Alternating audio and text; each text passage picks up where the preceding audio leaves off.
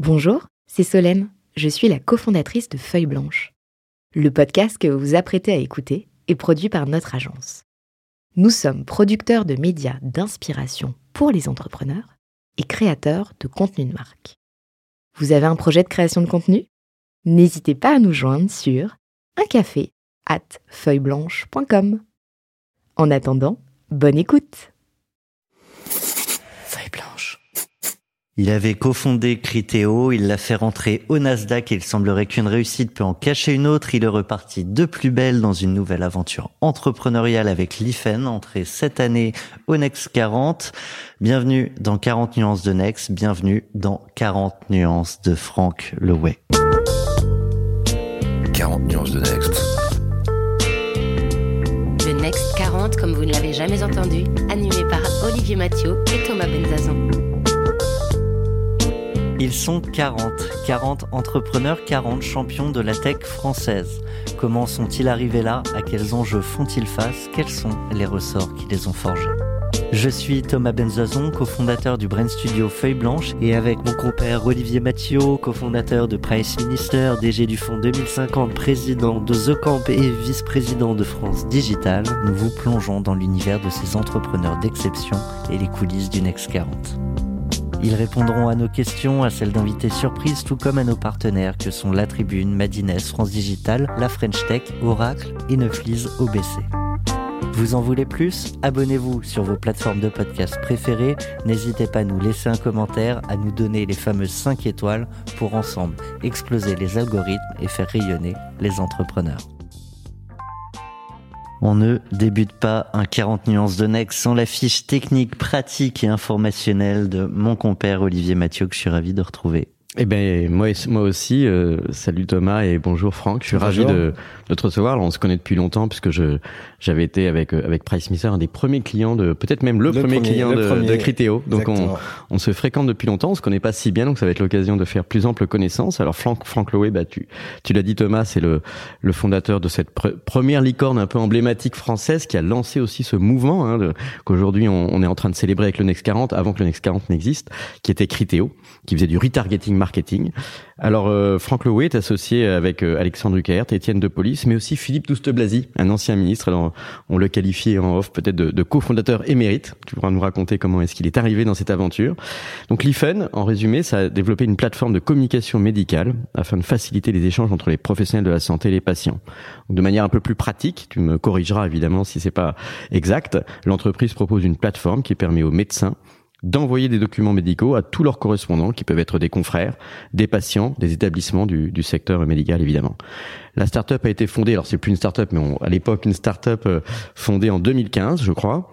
Euh, il y a eu 50 millions d'euros de levée l'année dernière, en novembre 2021, et 20 millions d'euros avaient été levés en 2019. Alors les solutions de, de l'IFEN s'adressent à plusieurs euh, publics. Euh, D'abord l'établissement de santé, à la fois privé et public, euh, au secrétaire médical, aux médecins généralistes, aux médecins spécialistes et aux patients aussi, qui peuvent consulter leurs documents médicaux depuis leurs ordinateurs ou leur smartphone. Donc euh, j'ai regroupé quelques chiffres. Tous les mois, l'IFEN envoie 2 millions de documents médicaux à 240 000 médecins. Tu nous corrigeras si ça, si ça a grandi ou dans, quelle est la tendance. En termes de RH, euh, en, en, vous annonciez euh, 160 personnes au moment de la levée de fonds et tu nous as dit être déjà 170, mais avec un objectif de recruter 200 personnes de plus. Donc euh, comment est-ce qu'on gère cette croissance? Ça va nous, ça va nous intéresser énormément. 630 établissements sont clients au moment de la levée de fonds. Il faudra peut-être réactualiser ces chiffres. Donc 2 millions de patients par mois, je, le disais. Objectif de déploiement dans 1500 hôpitaux supplémentaires. Et en plus, ce sera peut-être intéressant aussi de reparler des effets Covid parce que c'est toujours un, sujet pour les startups en général, mais dans la question de la santé en particulier et notamment de la digitalisation de la santé, évidemment, on est au cœur du sujet avec des gros enjeux, notamment sur la sécurisation des données, la confidentialité, dont tu nous disais que c'est très important, y compris au sein même de l'équipe, hein, de l'organisation des bureaux, mais évidemment au niveau informatique euh, par rapport à la confidentialité, parce qu'on parle de données privées, mais aussi euh, aux questions de cyberattaques qui nous ont beaucoup préoccupés, notamment pendant ces questions de Covid. On sait qu'il y a eu beaucoup de cyberattaques et puis encore aujourd'hui, peut-être dans l'environnement d'une guerre euh, Russie, Ukraine, etc. On sait que la cybersécurité, on en avait parlé dans le, le, le podcast de Veid, c'est très important. Voilà. Et je vous propose de donner la parole à Franck. Juste après ce jingle, on a beaucoup attendu, mais la parole est à toi. Beach, oh beach. Beach, oh beach. On va aller un peu plus loin que le pitch. Ensemble, on va essayer de comprendre ce secteur que, que tu tâches de, de conquérir depuis maintenant donc 2015. Euh, 7 ans, euh, c'est à la fois beaucoup et c'est très court pour chambouler un marché. Euh, aujourd'hui, comment euh, tu expliques euh, l'IFEN à, tes enfants? Parce que je crois que tu es papa. Donc comment on explique ça à, de jeunes enfants? J'ai trois enfants effectivement qui sont qui sont encore assez jeunes. comment j'explique l'IFEN à des jeunes enfants euh, en, en, gros, c'est la façon la plus simple peut-être, c'est de dire que euh, euh, le, le, secteur de la santé de manière générale est extrêmement en retard sur les autres secteurs dans la digitalisation. Euh, euh, je pense que c'est 15 à 20 euh, temps plus, plus, plus en retard que la banque, qui n'est pas non plus hyper en avance par rapport aux autres secteurs. Euh, juste pour donner un exemple, hein, ça fait ça fait 20 ans qu'on a nos comptes bancaires en ligne. Qui, qui d'entre nous a son compte en ligne aujourd'hui donc c'est un, un, secteur qui est voilà extrêmement euh, difficile à, à, à, pénétrer, à réformer, à digitaliser, et pourtant euh, on a énormément besoin de digital dans la santé parce que, euh, bah, vous le savez tous, on a eu le Covid qui était finalement une illustration du fait que bah, quand il y a une, une demande accrue de, de, de, soins, bah, en fait, le système de soins est, assez vite euh, saturé, euh, saturé euh, et, euh, et on sait malheureusement tous, bah, en fait, dans tous les pays occidentaux, dans 10 ans, on aura 30% de plus d'octogénaires qu'aujourd'hui. On aura des gens qui ont plus de pathologies chroniques qu'aujourd'hui.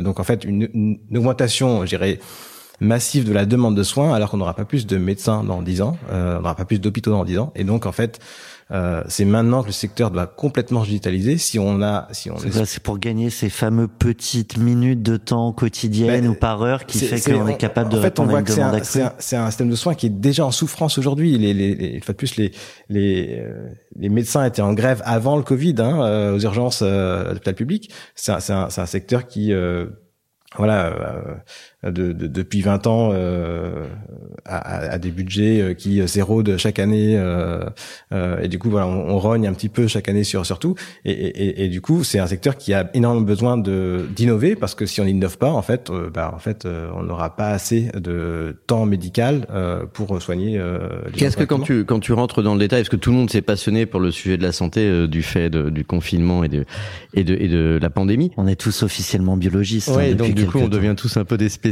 un peu comme on est tous des entraîneurs de foot quand il y a un match de, de l'équipe de France.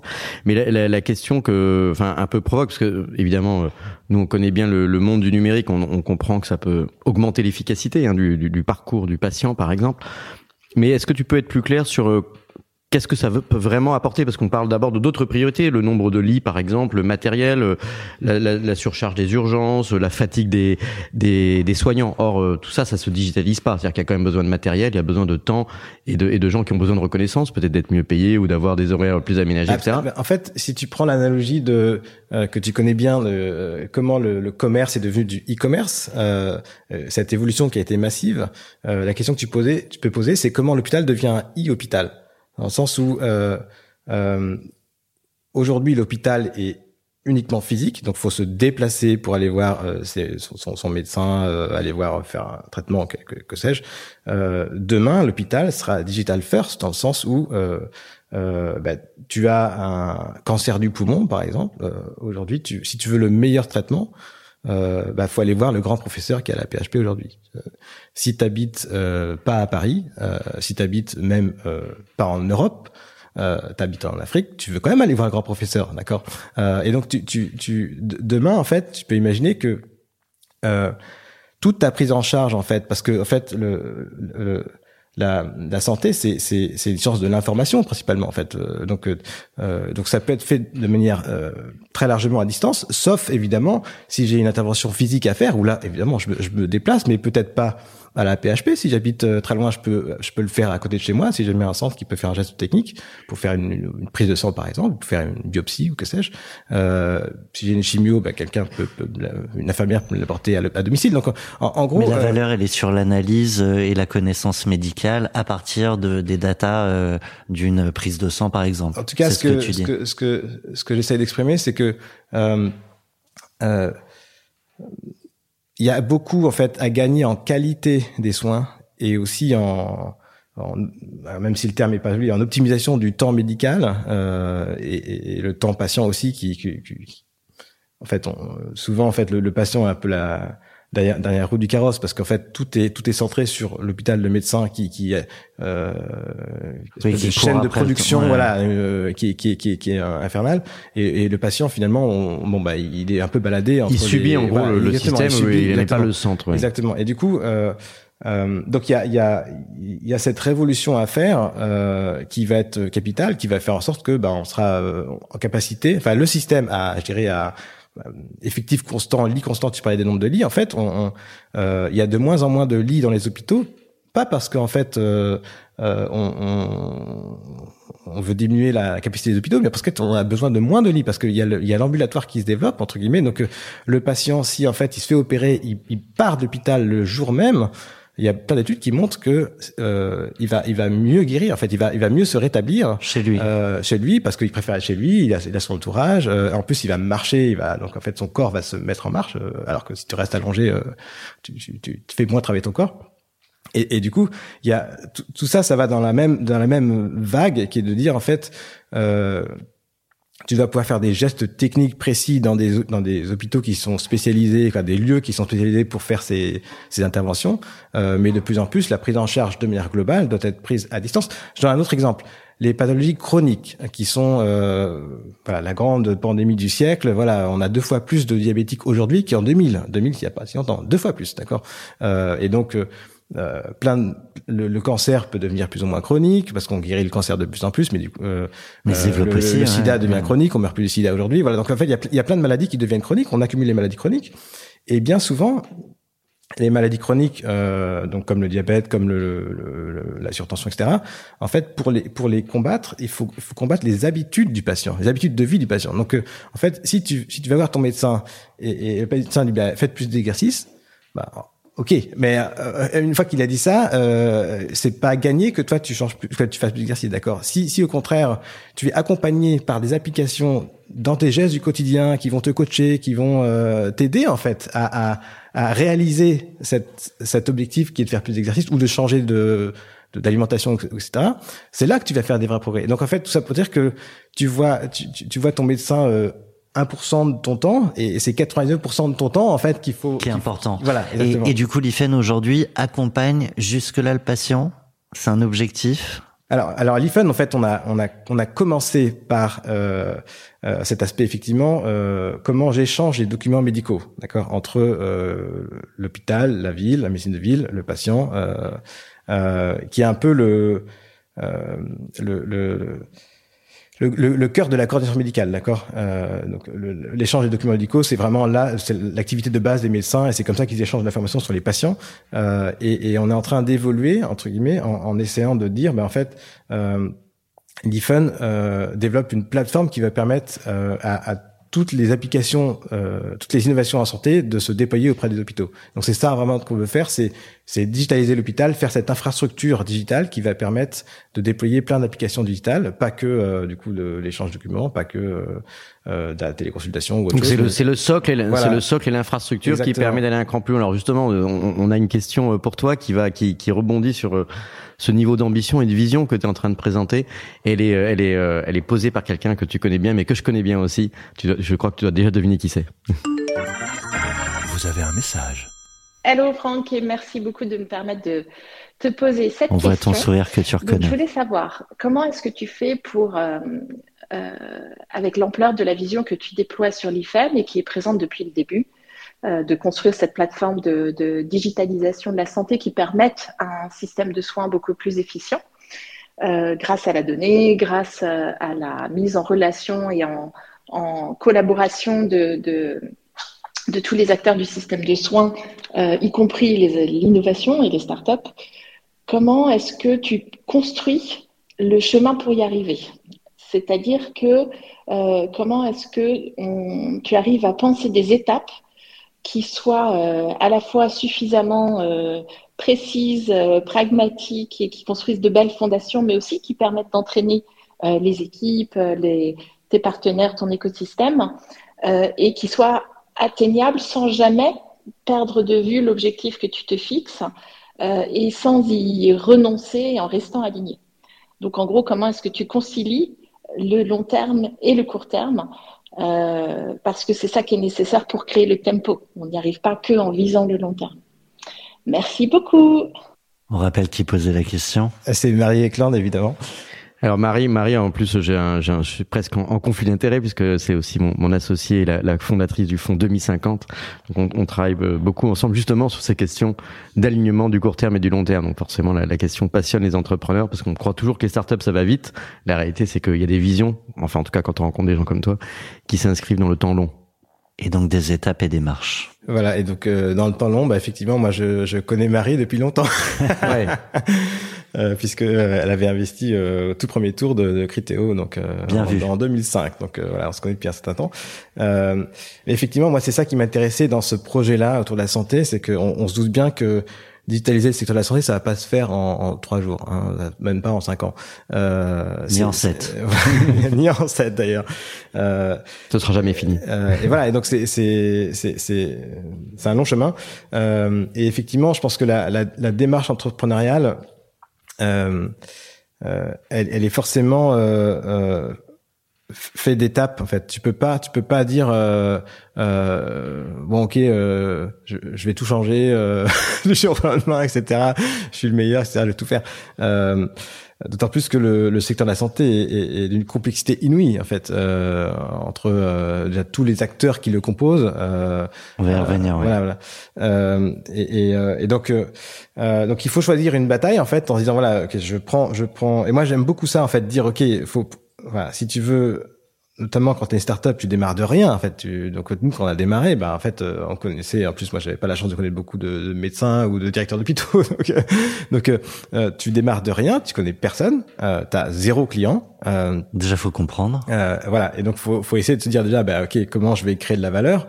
Et, et, et, la meilleure façon de créer de la valeur, c'est, c'est, je pense, de, de surtout dans un secteur qui est extrêmement complexe à pénétrer, c'est de prendre un cas d'usage bien précis et se dire ok celui-là je vais le faire le mieux que je peux d'accord? Je, je, vais je vais vraiment mettre toute mon énergie là-dessus. Alors faut pas se planter non plus parce que voilà si tu euh, si tu tapes faut à pas côté se tromper de bataille euh, voilà. Mais ouais. mais mais donc après tu peux essayer de, de, de pivoter de voilà de de euh, assurer que tu, tu sois la bonne bataille. Mais mais tu prends une bataille et tu essaies de le faire super bien euh, et ça te permet finalement bah, après de, de pénétrer le marché et après de faire une autre bataille et, et, et de, de voilà de, de, de de faire comme ça euh, euh, par ricochet entre guillemets plutôt que d'essayer de, de tout attaquer d'un coup. Et pour rebondir sur la question de Marie, euh, la bataille d'après, c'est la marche qui est juste à côté. Des fois, on fait un grand écart. C'est t'as listé toutes les batailles que que tu souhaitais mener?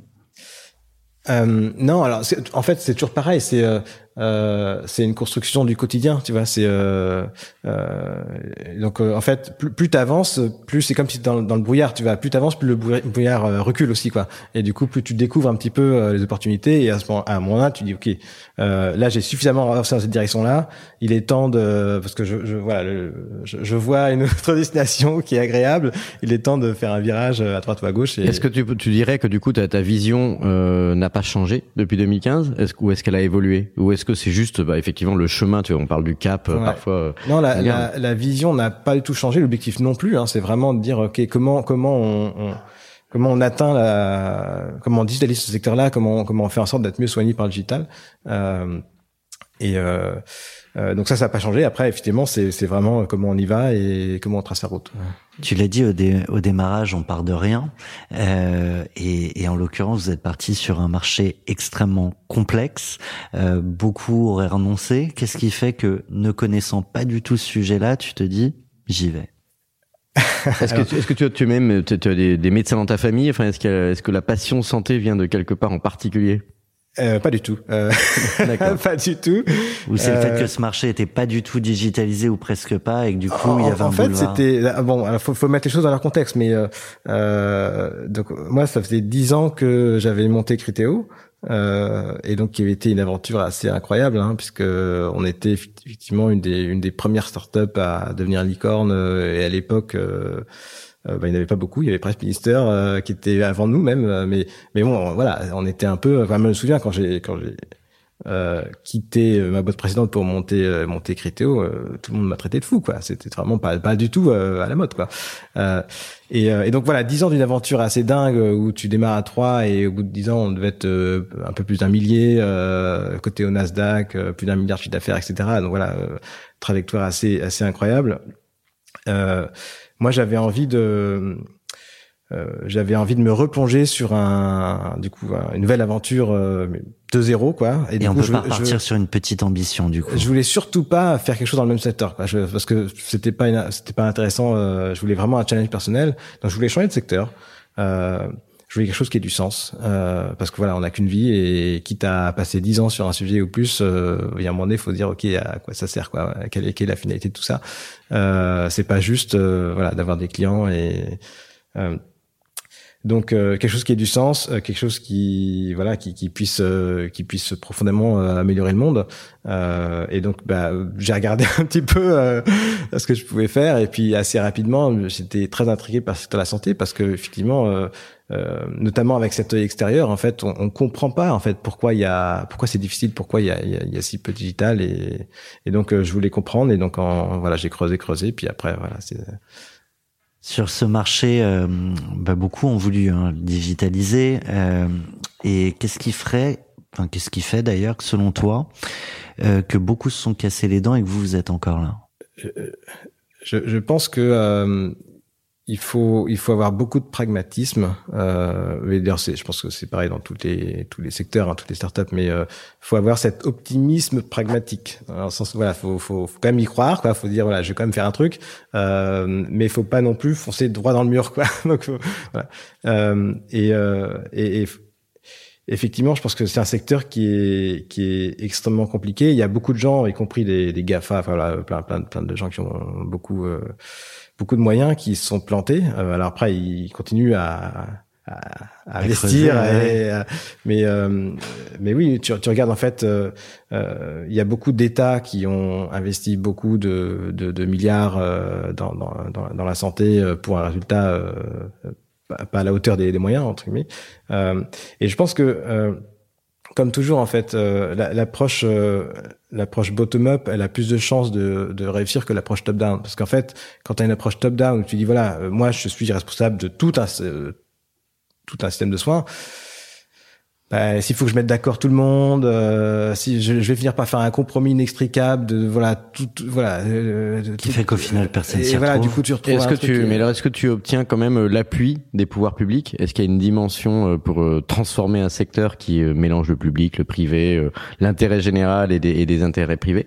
Est-ce que tu as, tu obtiens, est-ce que est-ce qu'on t'empêche? Est-ce que tu as des puissances ou tout simplement juste de l'inertie qui t'empêche d'avancer, ou est-ce que plutôt tu sens un, une envie de se transformer euh, par, euh, par le message que tu portes et les innovations?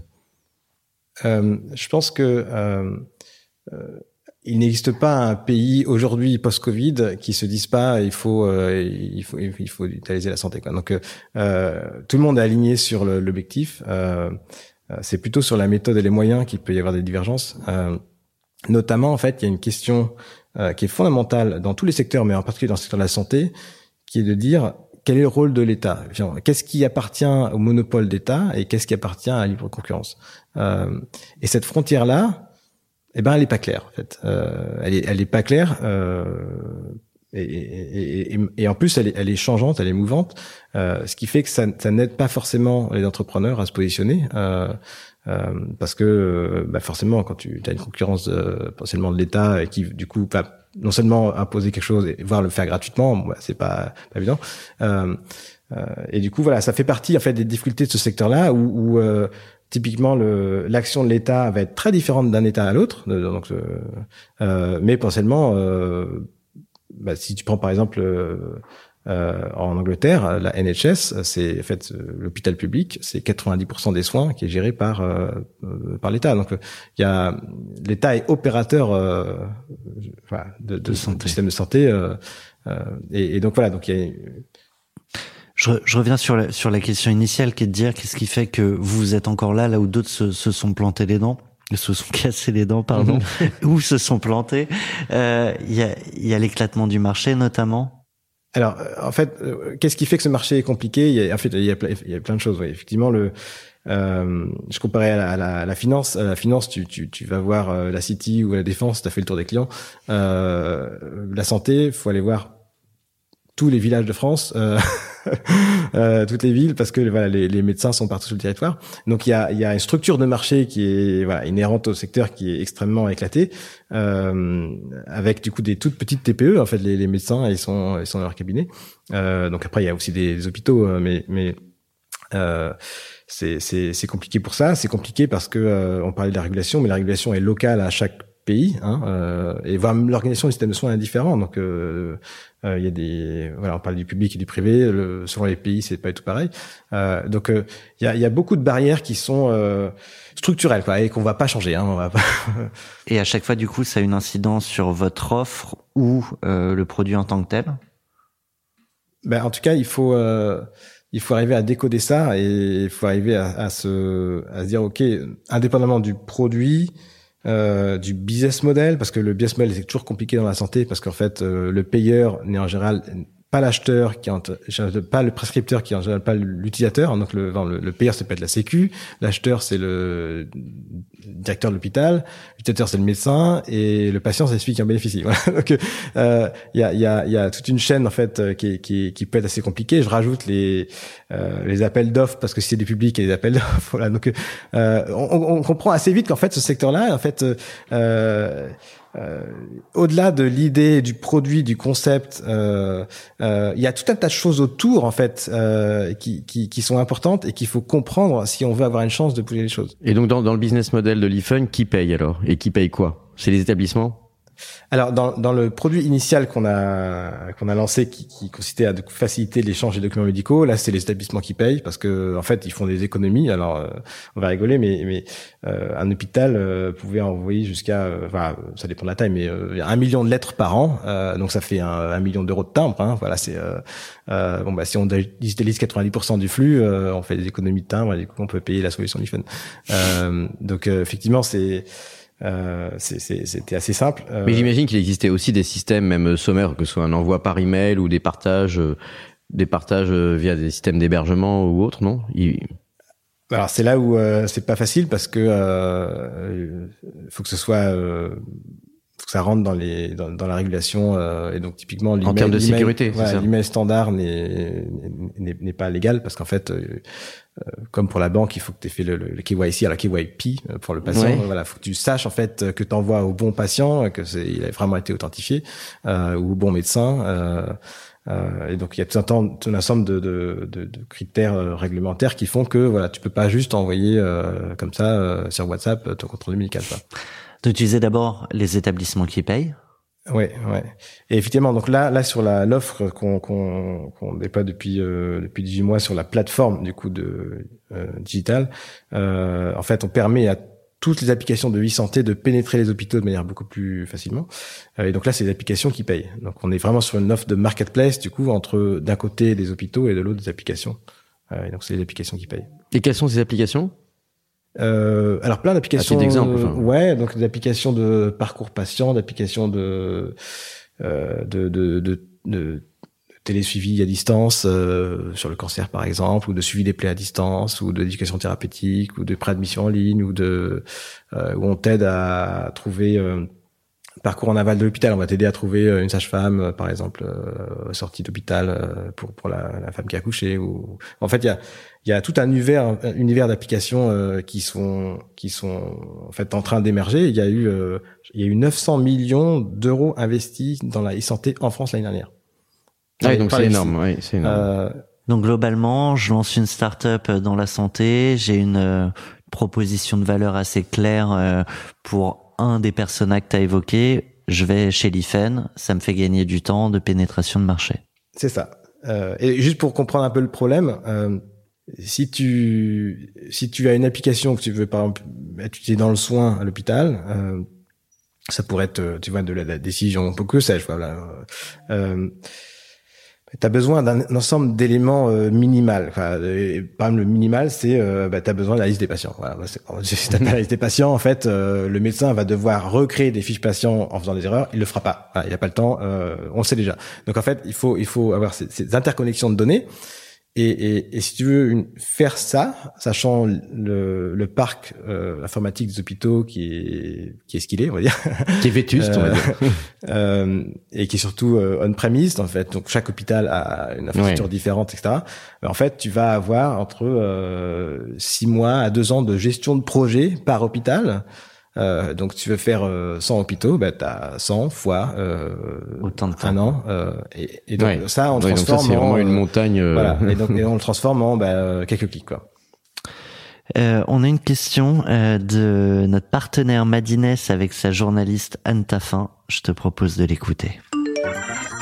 Vous avez un message. Bonjour. L'iPhone ambitionne de toucher 1500 hôpitaux et d'avoir un catalogue de 200 solutions d'e-santé d'ici à 2025. Souhaitez-vous adresser certaines verticales en particulier? Le fait d'adresser autant de problématiques ne vous, ne vous fait-il pas courir un risque d'éparpillement? Euh, Alors, euh, 1500 hôpitaux, c'est c'est alors c'est beaucoup, euh, mais bon, c'est pas non plus. Euh, donc il y a, y a 3000 hôpitaux en France. On a un peu plus de 600 hôpitaux clients aujourd'hui, euh, mais il y a pas que la France en fait.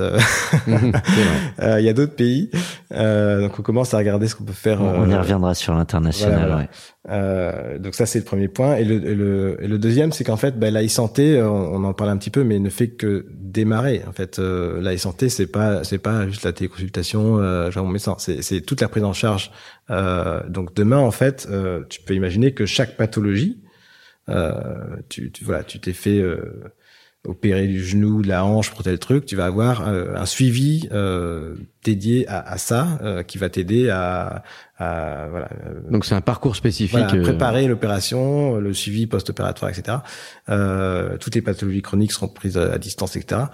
et donc en fait c'est toute la prise en charge en fait du patient qui va être aidée par des applications. Et donc voilà, c'est c'est un univers qui qui s'ouvre à nous. Et le ratio euh, de chiffre d'affaires entre la première offre que vous adressez directement vous aux hôpitaux et la marketplace, c'est vrai, ça, ça représente quoi? Et aujourd'hui et puis a priori demain à terme, ça. Ouais, bien sûr. L'équilibre va euh, peut-être. aujourd'hui, on est très du coup euh, pondéré sur la première offre parce que c'est celle qui est historique. Euh, euh et à terme, on, on pense qu'on sera autour de 50-50 quoi. À terme. Ouais, ouais. Parce qu'en fait, il y a encore beaucoup de croissance sur le sur le sur le, la première la première qui est vraiment de, du document de workflow management. Je sais pas comment le dire autrement, mais c'est c'est voilà comment comment je gère en fait toute la formation médicale. Euh, une autre question que je me, je me posais, je voulais te la poser tout à l'heure, j'ai oublié, mais euh, on parle beaucoup euh, de la techno, on parle beaucoup du produit, mais, mais tu l'as dit, un, un, marché, ça se pénètre. Euh, vous êtes sur un marché qui est éclaté, il faut aller dans tous les villages. Euh, vous, vous y allez, vous, euh, personnellement, avec une équipe de sales qui est, qui est au taquet. Vous avez d'autres moyens pour, pour développer le marché?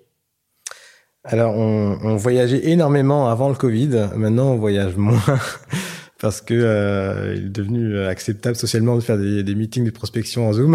ouais. euh, donc, euh, donc ça, ça, on a gagné beaucoup en productivité. Maintenant, on perd en lien, euh, en, lien humain. humain c'est clair. Donc, en fait, on essaie de trouver le bon équilibre entre euh, voilà, aller voir nos, nos clients en présentiel et, et, et à distanciel. Aujourd'hui, toutes les équipes sont à Paris.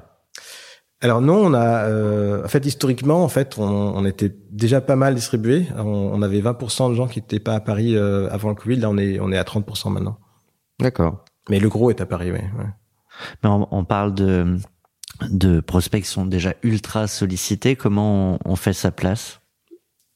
Euh, Je pense en pour moi, il y a, y a, une clé dans ce secteur-là, c'est euh, c'est la qualité et l'excellence du produit. C'est-à-dire qu'en gros, euh, t'as si tu as la chance d'avoir l'écoute d'un médecin pendant euh, le, temps nécessaire, tu n'auras pas deux chances. Quoi. Donc tu as une chance euh, et donc faut que ça marche parfaitement. D'ailleurs, un de tes cofondateurs est le, le, Chief Product Officer. Exactement, exactement. Ouais, qui, qui, montre l'importance effectivement de, ouais, de, du produit, donc de, de l'expérience en fait. Ouais. Tu as évoqué très rapidement tout à l'heure euh, le sujet de l'international. On a une question à notre partenaire Oracle avec Christophe Négrier que je te propose d'écouter. Vous avez un message.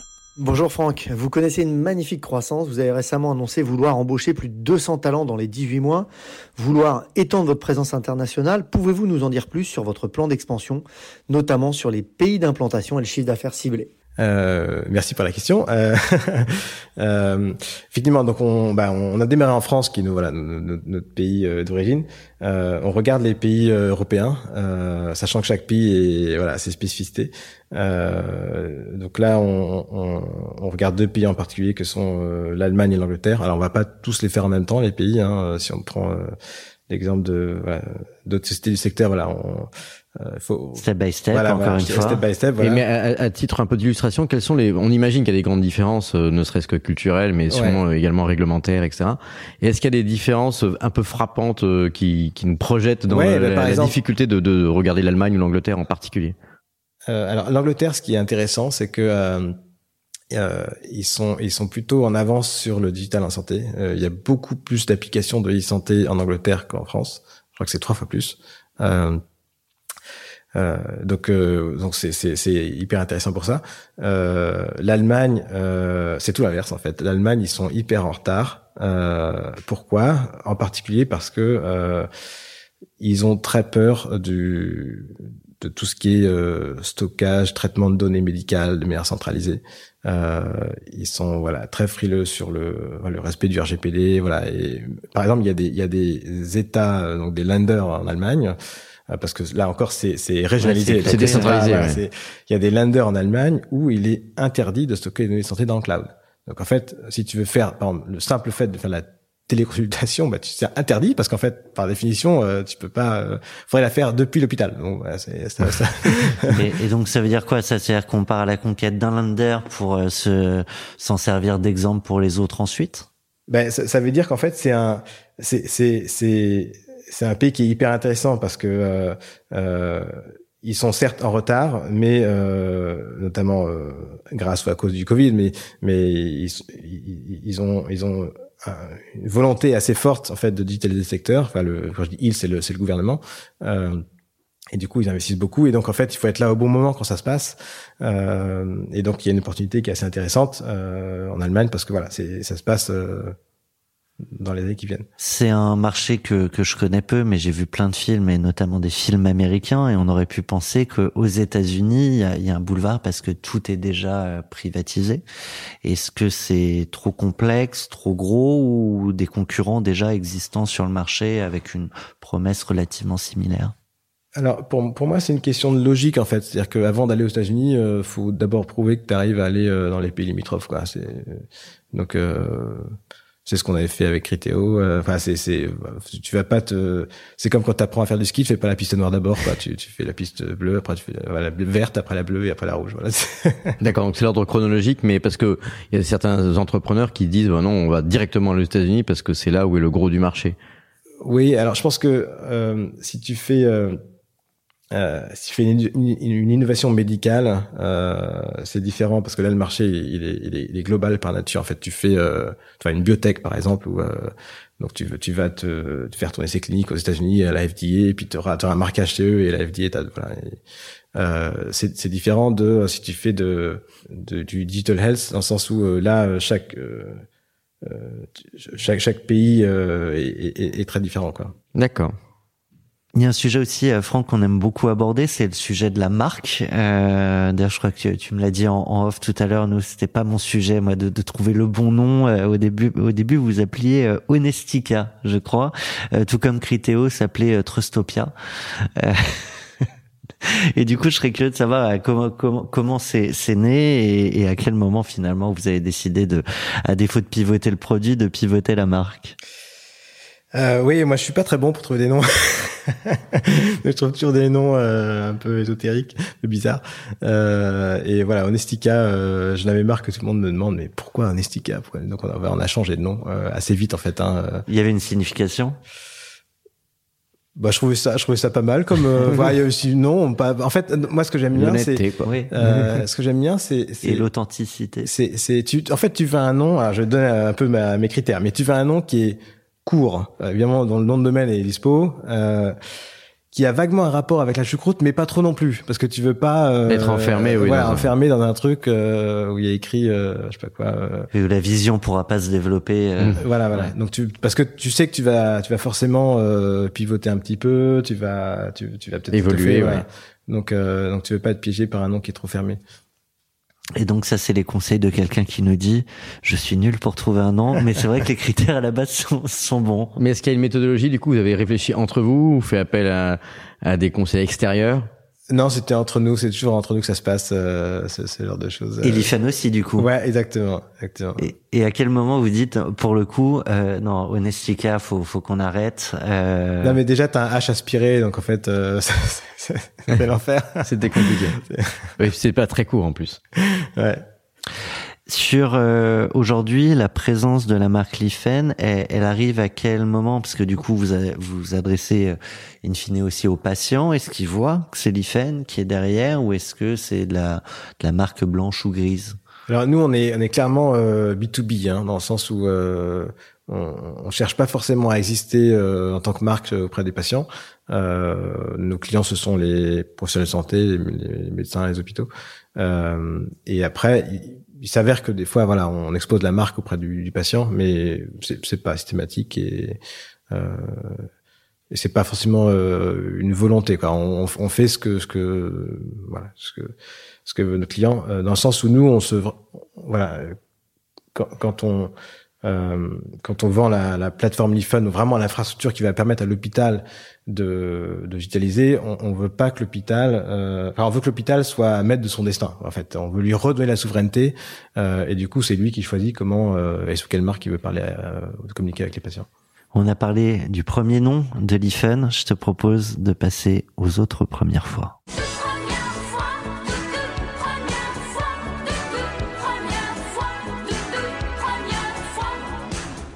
Premier salaire euh, alors, premier salaire, euh, je sais pas quand est-ce qu'il était, parce qu'en fait, je me payais pas. Et, et comme beaucoup d'entrepreneurs. Premier salaire zéro. Voilà zéro, et, et j'ai dû me payer. Euh, et du coup, c'est toujours le cas aujourd'hui. Euh, je crois pour pour toucher, euh, enfin pour avoir l'assurance maladie, voilà. Où en fait, fallait fallait que j'ai un, salaire quelque part. Donc en fait, voilà, je suis payé un SPIC. On, on aime bien rappeler que au départ, beaucoup d'entrepreneurs ne, ne, se payent pas, et, et, et la question c'est de savoir à quel moment, bah, on on décide que son travail mérite salaire, qui est toujours un, Alors évidemment, vrai c'est pas, pas, toujours la même problématique quand tu lances ta première entreprise ou quand tu as déjà réalisé euh, ce qu'on appelle un exit et que tu as un peu d'argent de côté, que tu peux effectivement euh, ne pas faire payer ton entreprise pour pouvoir éventuellement, euh, en revanche, recruter des talents, parce que ce qui est différent de se payer soi-même et de constituer la, la dream team de départ. Premier apprentissage? Euh, le premier apprentissage, c'est que euh, c'est pas parce que tu as fait une boîte que tu vas en faire deux. C'est-à-dire qu'en gros, euh, quand tu sors d'une première expérience réussie, notamment bah, quand la boîte a un certain, une certaine taille, en fait, euh, tu as un peu oublié en fait les premiers moments. Je pense que c'est alors euh, je, je suis pas spécialiste parce que je suis pas une femme, mais les femmes qui sont enceintes, tu sais, euh, et qui accouchent, en fait, elles, elles, elles, elles, oublient vite en fait la douleur. Hmm. Euh, et comme les premières. Et je pense que voilà, je pense que c'est pareil en fait. T'as un prisme qui est déformant quand t'as réussi. Euh, qui est pas bon en fait et donc euh, premier apprentissage c'est euh, il faut se remettre euh, faut faut faut faut se remettre faut dans désapprendre un ouais. petit peu ce que tu crois que tu as appris euh, qui était vraiment spécifique à, à, à une entreprise quoi ouais moi, j'avais une idée, une question sur la première fois, qui était la, la première rencontre avec tes, avec tes fondateurs. Parce que sortant de, de Critéo, bah, tu avais euh, des, des cofondateurs hein, qui sont très connus et qui ont bien réussi. Et comment est-ce que tu recommences à zéro pour re-rencontrer des fondateurs Alors, En tout cas, moi, je voulais, je voulais pas faire une entreprise solo. Euh, parce que je pense que c'est vraiment bien d'avoir euh, d'avoir des cofondateurs. Euh, et, euh, et, et, du coup, bah, je, voilà, je cherchais un petit peu. Euh, c'est pas évident. Euh, et puis, euh, il y a une question de personne, et une question de timing. Exactement. Et puis, euh, bah, ça s'est fait un peu, voilà, via via via le, via le réseau et les rencontres. Euh, euh, pour l'anecdote, en fait, c'est euh, c'est un, un, un, copain euh, euh, que j'avais rencontré euh, dans la Silicon Valley, euh, qui, qui, qui, me dit un jour, voilà, en fait, tu devrais rencontrer ces, ces, deux, ces deux jeunes là, ils ont monté une boîte ouais, dans la santé, ils sont super. donc je les, je les rencontre et puis effectivement là c'est le coup de cœur et donc on, on décide de, de, de, faire la boîte ensemble et du coup ce copain en question, six mois plus tard, on recrute pour être le CTO de, de l'IFUN. Ah ouais, donc c'est bonne équipe. Et alors juste, je fais une petite entorse à la, à la, règle des premières fois, mais c'est vrai qu'on a, on a mentionné Philippe Douste-Blazy, ancien, ancien ministre. Et donc, euh, bah alors du coup, quelle est la première rencontre avec Philippe Douste-Blazy et comment est-ce qu'on embarque un, un, ancien ministre, enfin qui est par ailleurs médecin Ouais, ouais. Euh, bah écoute, euh, ça, ça, ça, se fait de manière assez simple finalement. Je, je connaissais, euh, euh, je connaissais quelqu'un qui avait travaillé chez Criteo, qui, qui, qui travaillait avec euh, avec Philippe et qui, du coup, avec qui j'ai parlé du projet et qui naturellement m'a dit bah écoute.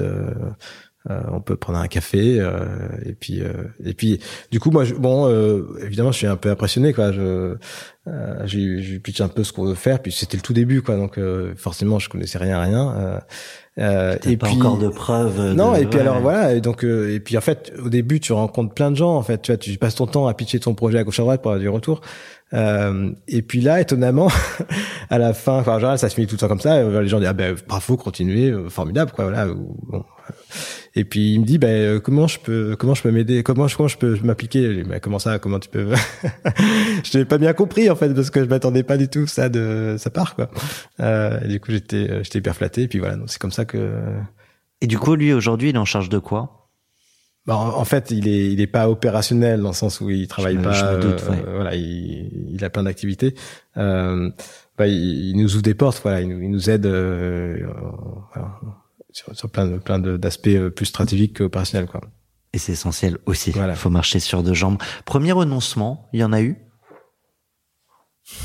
Alors il y en a plein des renoncements parce qu'en fait, euh, tu surtout dans ce secteur-là où les choses sont quand même difficiles, donc tu euh, premier renoncement. Euh, euh, là aussi, bah, peut-être qu'au au début, on, on, avait cette forme de naïveté, qu'on pensait qu'on allait, on allait pouvoir s'intégrer dans tous les logiciels du secteur assez facilement, et, en fait non. en fait non. Du coup, on a, on a renoncé à ça, et on a tellement renoncé que on a, on a, on a bâti le produit autour du, du fait qu'on allait euh, complètement hacker l'intégration avec tous les logiciels euh, via une combinaison d'imprimante virtuelle et de l'IA qui vient euh, qui vient lire les documents médicaux en fait comme toi et moi et qui réinterprète le texte qu'il y a dedans parce que justement on n'a pas fait ces intégrations qui nous permettraient d'avoir les, les, données. Parce que les premiers gros acteurs du marché qui étaient partis sur la digitalisation, eux fermaient les portes? Alors, en fait c'est c'est ça, c'est un marché qui est extrêmement éclaté déjà. Il y a plein de logiciels différents. Euh, faut, faut comprendre que dans un hôpital, il y a des centaines de logiciels en fait. Euh, alors il y a, certes le, gros ERP entre guillemets là, le dossier patient, mais mais par exemple si tu te fais opérer des yeux par un laser, le laser il vient avec un logiciel. Donc euh, en fait des trucs comme ça, il y en a des centaines. Euh, et, et, donc euh, les comptes rendus médicaux, les données médicales sont dans ces logiciels-là, dans, dans des centaines de logiciels différents. et donc la question c'est comment tu les récupères, sachant que bah, en fait en général ils sont tellement fermés que en fait le logiciel, ils n'ont pas été pensés pour communiquer entre eux. En fait, le logiciel il vient avec un laptop en fait euh, qui est dans le bloc opératoire euh, et le seul truc que tu peux faire c'est renvoyer le laptop au, au fabricant euh, ou imprimer le compte rendu. Voilà, c'est tout quoi. Donc en fait, euh, donc donc euh, et en plus il y a il y a, y a un parc informatique qui est qui est euh, assez statique dans le sens où euh, euh, l'hôpital qui a investi pour la, le laser, voilà, la machine qui fait le laser, et elle, va le garder pendant 30 ans. Donc en fait, tu, tu peux pas considérer que ces logiciels-là vont vont être changeables, quoi. Écoute, ce qui nous a, ce qui nous passionnerait aujourd'hui, c'est vu que tu as cette vision et cette ce niveau d'ambition, c'est de nous plonger dans le monde d'après, après ce petit jingle. I have a dream. Donc I Have a Dream, euh, c'est aussi la, bah, souvent l'ambition des l'ambition des entrepreneurs. Hein, c'est de, tu disais, de vouloir améliorer le monde, changer le monde, trouver du sens. Euh, et quand on y réfléchit sous l'angle Lifen, euh, comment est-ce que tu te projettes et quel sera le, le monde de la santé idéal? Est-ce que c'est tu vois une sorte de dystopie ou d'anticipation de, science-fiction aussi? Enfin, En tout cas, moi, j'aime bien y penser de, de, sous cet angle-là. Je sais pas ce que tu en penses, Thomas, mais tu vois, de, de se dire, bah, plus tard, euh, quel serait le monde de la santé euh, idéal? Alors idéal, je sais pas, mais en tout cas, je pense euh, euh, c'est un monde où le où le patient est beaucoup plus au cœur de, de sa santé, beaucoup plus euh, euh pris en charge par euh, du coup tout un ensemble de dispositifs, quoi, avec évidemment des soignants, mais mais pas que, et, et du coup beaucoup beaucoup plus à même en fait de d'être mieux soigné, d'avoir plus de prévention qu'aujourd'hui où vraiment on est on est un peu au balbutiement de tout ça. C'est-à-dire qu'une fois qu'on a les outils, le gros sujet, ça va être de rendre acteur le patient de, de sa propre santé. Oui, en fait, de, donc de rendre acteur euh, quand il le souhaite et de l'accompagner quand il le souhaite aussi. Parce qu'en fait, il euh, y, a, y, a, aussi On peut ça. Pas forcer les gens. Non, mais il y a aussi ça, c'est qu'en fait, euh, euh, les, les, gens aiment bien aussi être pris par la main. Donc, mais, mais, mais donc faut, faut que quelqu'un te prenne par la main. Aujourd'hui, personne ne te prend par la main. Tu vois. Est-ce que, est-ce qu'il n'y a pas une, une, réflexion à avoir J'imagine que vous l'avez, mais en, entre la la vision d'une médecine thérapeutique peut-être plus efficace, mais aussi la vision d'une médecine plutôt préventive. Euh, et euh, à quel moment euh, les données, l'information, euh, le numérique et donc l'IFUN peut aussi contribuer à ça, c'est-à-dire finalement euh, pas seulement mieux soigner, mais aussi mieux prévenir. Ouais, bien sûr. Ben, en fait, euh, euh, voilà, faut mieux pas tomber malade. c'est un, un, peu comme euh, si tu prends l'automobile. Il y a, il y a, je sais pas, il y a 20 ans, 30 ans, euh, tu avais des voyants dans ta voiture, euh, de voyants rouges, tu vas chez le garagiste. Bon, ok. Maintenant, tu vas plus, elle tombe plus jamais en panne ta voiture en fait, parce que quand le voyant s'allume, il est orange déjà, il est pas rouge, et, et tu vas chez le garage avant que ça devienne trop tard, quoi. ben en fait, c'est le même enjeu. En fait, c'est ce qu'on devrait faire pour nous-mêmes, quoi. Tu, tu m'amènes à une autre question parce que tu parlais d'une utopie avec un, idéal et à, l'inverse, bah, les, technos, c'est bien ce qu'on en fera. Si on se projetait plutôt dans un monde dystopique ou, un monde où, la data de la, santé partirait en, en vrille, j'imagine qu'il faut aussi se préparer à ça quand on touche à des données sensibles. Qu'est-ce qui ferait que ça, que ça part euh, mal? Bon, oui. Euh, alors, avant, je vais donner un avant-propos avant de parler de ce sujet-là, mais globalement, euh, euh, je, je, trouve que le sur la balance, si tu veux, euh, risque reward, euh, les gens sont très concentrés sur le risque et pas assez sur le reward. Ouais. Euh, et que tu, tu, tu vois le la façon, enfin, en gros, le potentiel de développement de la donnée en santé qui est, qui est considérable. Oui, pour, le côté bénéfice euh, voilà, dont on a beaucoup voilà, parlé. Exactement. Ouais. Euh, et donc les, les, les gens sont très focalisés sur le risque et un peu moins sur le, sur le bénéfice. Donc on euh, peut prendre des risques à condition que les bénéfices soient supérieurs.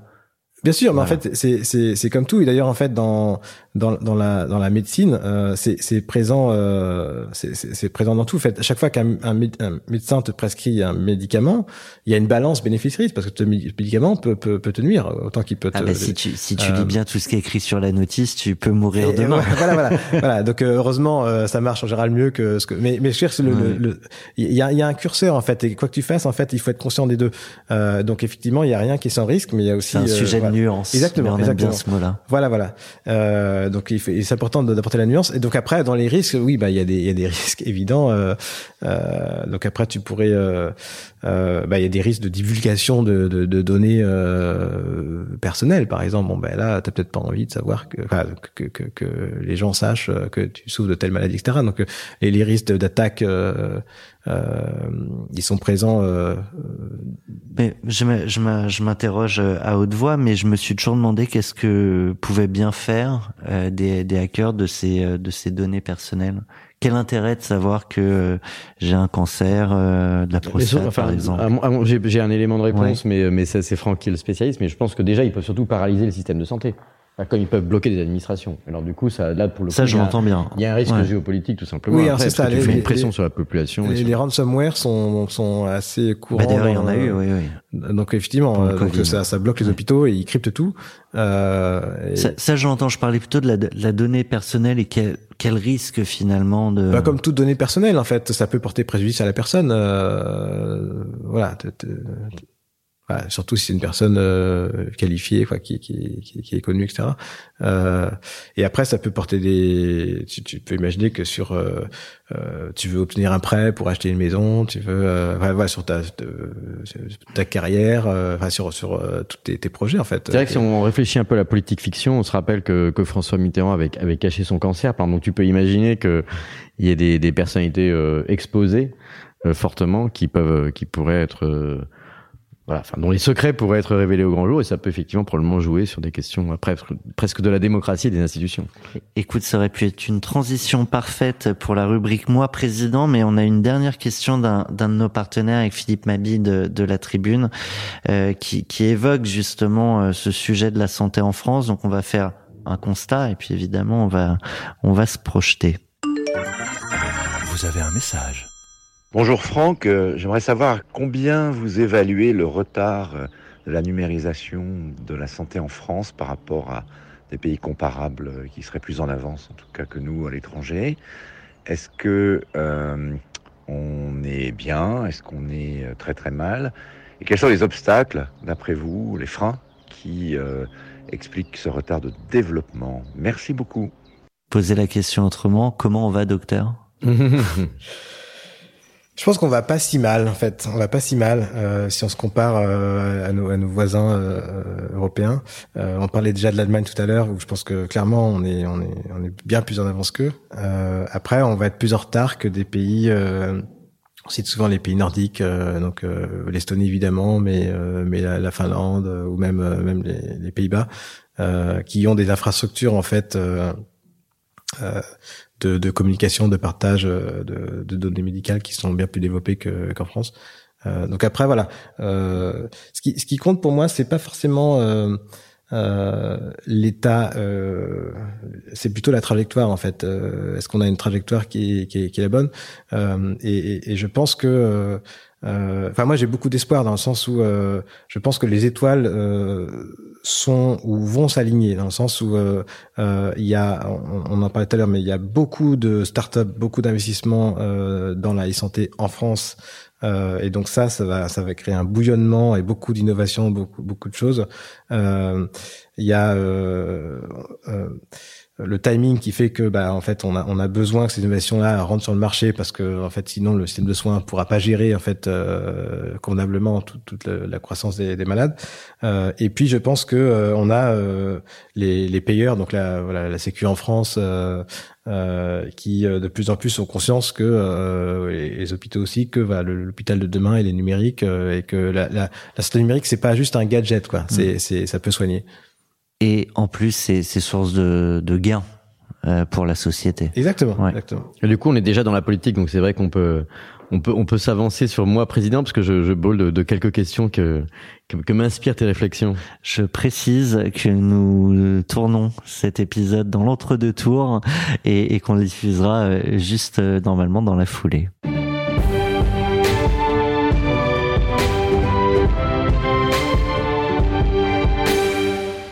Française, français.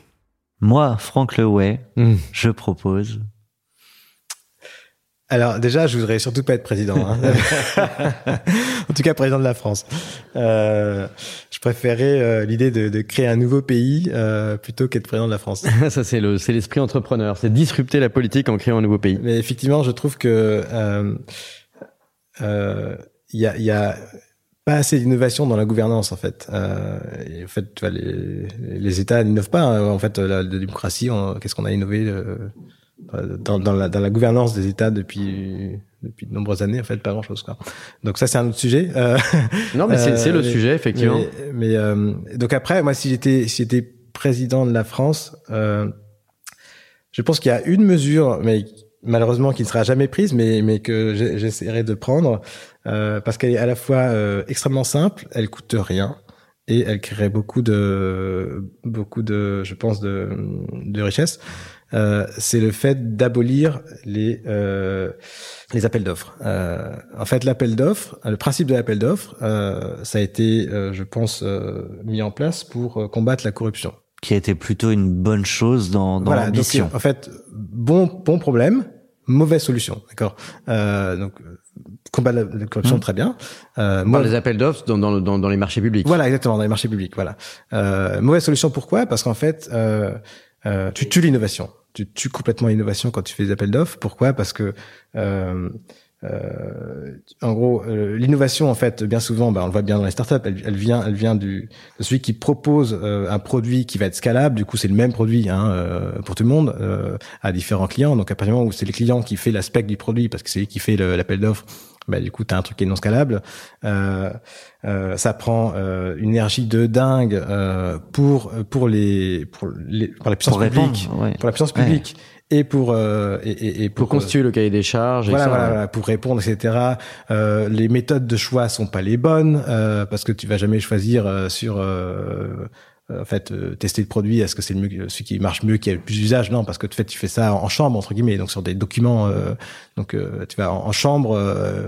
N'importe quel produit startup qui, qui marche bien euh, serait pas choisi parce qu'en fait il est moins bien que la grosse boîte qui fait ça, etc. Donc, et puis beaucoup de jeunes boîtes sont pas staffées pour prendre ce temps de réponse. Voilà, voilà. Et donc ça, c'est, c'est, enfin, c'est, moi je, je, je vois en fait concrètement hein, depuis depuis sept ans sur plein d'aspects euh, et, et ça, ça, ça, tue l'administration elle-même en fait qui euh, moi j'ai vu des exemples où, où euh, euh les, les, décideurs donc de euh, disaient en fait si je veux faire un appel d'offres c'est trop compliqué de faire un appel d'offres donc en fait je je je, je fais pas voilà. mais il est vrai non mais il y a, il y a quelque chose de effectivement central dont on se rend compte avec France Digital aussi hein. c'est c'est vrai que le problème d'accès des startups, des solutions d'innovation est soumise à un code des, des, des, marchés publics qui est quand même ultra complexe, dont on comprend effectivement les raisons, tu les as dites, hein, c'est pour effectivement essayer de créer une sorte de, de, de notion d'équité entre les, les, différentes possibilités, notamment dans la gestion de l'argent public.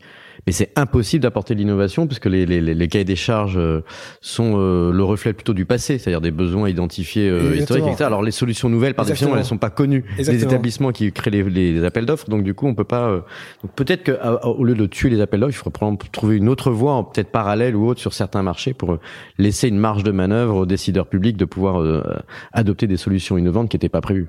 Et eh ben, ce qui n'était pas prévu, et on va se retester sur ce qu'on faisait au tout début, Olivier, c'est qu'on va pas euh, cet échange en deux, avec une partie 1 et une partie 2, mais on va prolonger euh, nos échanges avec Franck dans une partie peut-être plus personnelle. Allez, relaxez-vous. Et maintenant, on parle de vous Écoute, on, va rester quand même assez pro, euh, mais euh, mais on va commencer avec un, un proche à toi qui, qui, a une question pour toi. Je te propose euh, de l'écouter. Vous avez un message. Hello Franck. Après le succès de Criteo, qu'est-ce qui t'a poussé à créer une autre startup? Et qu'est-ce qui te motive aujourd'hui tous les jours pour développer l'iPhone? Ah, je reconnais la voix de, de Romain Nicoli, qui est, qui est du coup mon ancien acolyte euh, chez, chez, chez Criteo avec JB. Et, et lui-même à nouveau entrepreneur avec Pigment et, et Leonard Crespo. Je rappelle juste Criteo, c'était Jean-Baptiste Rudel, Franck Lewey et Romain Nicoli. Voilà. Euh, bah en fait c'est simple, hein, c'est que euh, c'est que en fait, si tu fais rien, tu t'emmerdes, quoi. Donc, euh, t'as quand même envie, t'as quand même envie de faire un truc, quoi. Euh, et donc un truc qui qui, qui, qui te passionne, qui euh, voilà, qui, qui, qui peut améliorer les choses, quoi. Donc, euh, faut choisir, faut choisir un combat et puis après laisser le mener aussi bien qu'on peut. Mais c'est vrai que comme on est dans, dans, cette rubrique un peu plus personnelle de ton podcast, on peut, on pourrait, on, pourrait se dire, en étant assez franc, on pourrait se dire bon bah il a, il a gagné de l'argent hein, parce que vous avez gagné de l'argent. C'est l'introduction en bourse de, de Criteo, ça a quand même été des, des valorisations en milliards de dollars euh, euh au Nasdaq à New York. Et on pourrait, tu pourrais vouloir euh, faire autre chose. Pourquoi pas un défi sportif ou un engagement euh, purement humanitaire ou t'occuper de uniquement de ta famille ou voyager, enfin etc. Donc il y a, y, a, y a quelque chose qui euh, qui est euh, de l'ordre de, de, ce qu'on essaye de comprendre, qui est de, l'ordre du ressort psychologique qui fait que qui était retourné à faire des appels d'offres. non, non, mais je, je, je c'est une bonne question. Euh, euh, Enfin, je, je, je, pense que euh, quand t'as, en fait, c'est, tu, tu l'as connu, je pense aussi chez, chez Presse Ministère, mais, mais euh, euh, quand t'as connu une aventure comme celle de Criteo, tu, tu, tu ne rêves que, que d'une chose, c'était de, de, recréer euh, quelque chose qui, qui, qui peut être, qui peut ressembler à ça. Euh, et, et, pour preuve, en fait, euh, euh, la, la, la, l'immense majorité des, tu prends le top 100 des employés de Criteo quand ils sont partis, pour ceux qui sont partis c'était pour créer une boîte en fait. C'était pas pour faire autre chose, si ou enfin, euh, faire du sport ou, euh, ou, même être salarié d'une autre entreprise. C'est pour créer l'adrénaline et parce qu'en fait, tu, tu te dis mais en fait je j'ai connu quelque chose qui est qui m'a marqué professionnellement et humainement tellement que je ne peux pas imaginer faire autre chose. Quoi. En fait, c'est comme ça que je le vois, je pense. Justement, qu'est-ce que tu as appris sur toi pendant cette première décennie? Ce que tu l'as dit, ça m'a aussi changé personnellement.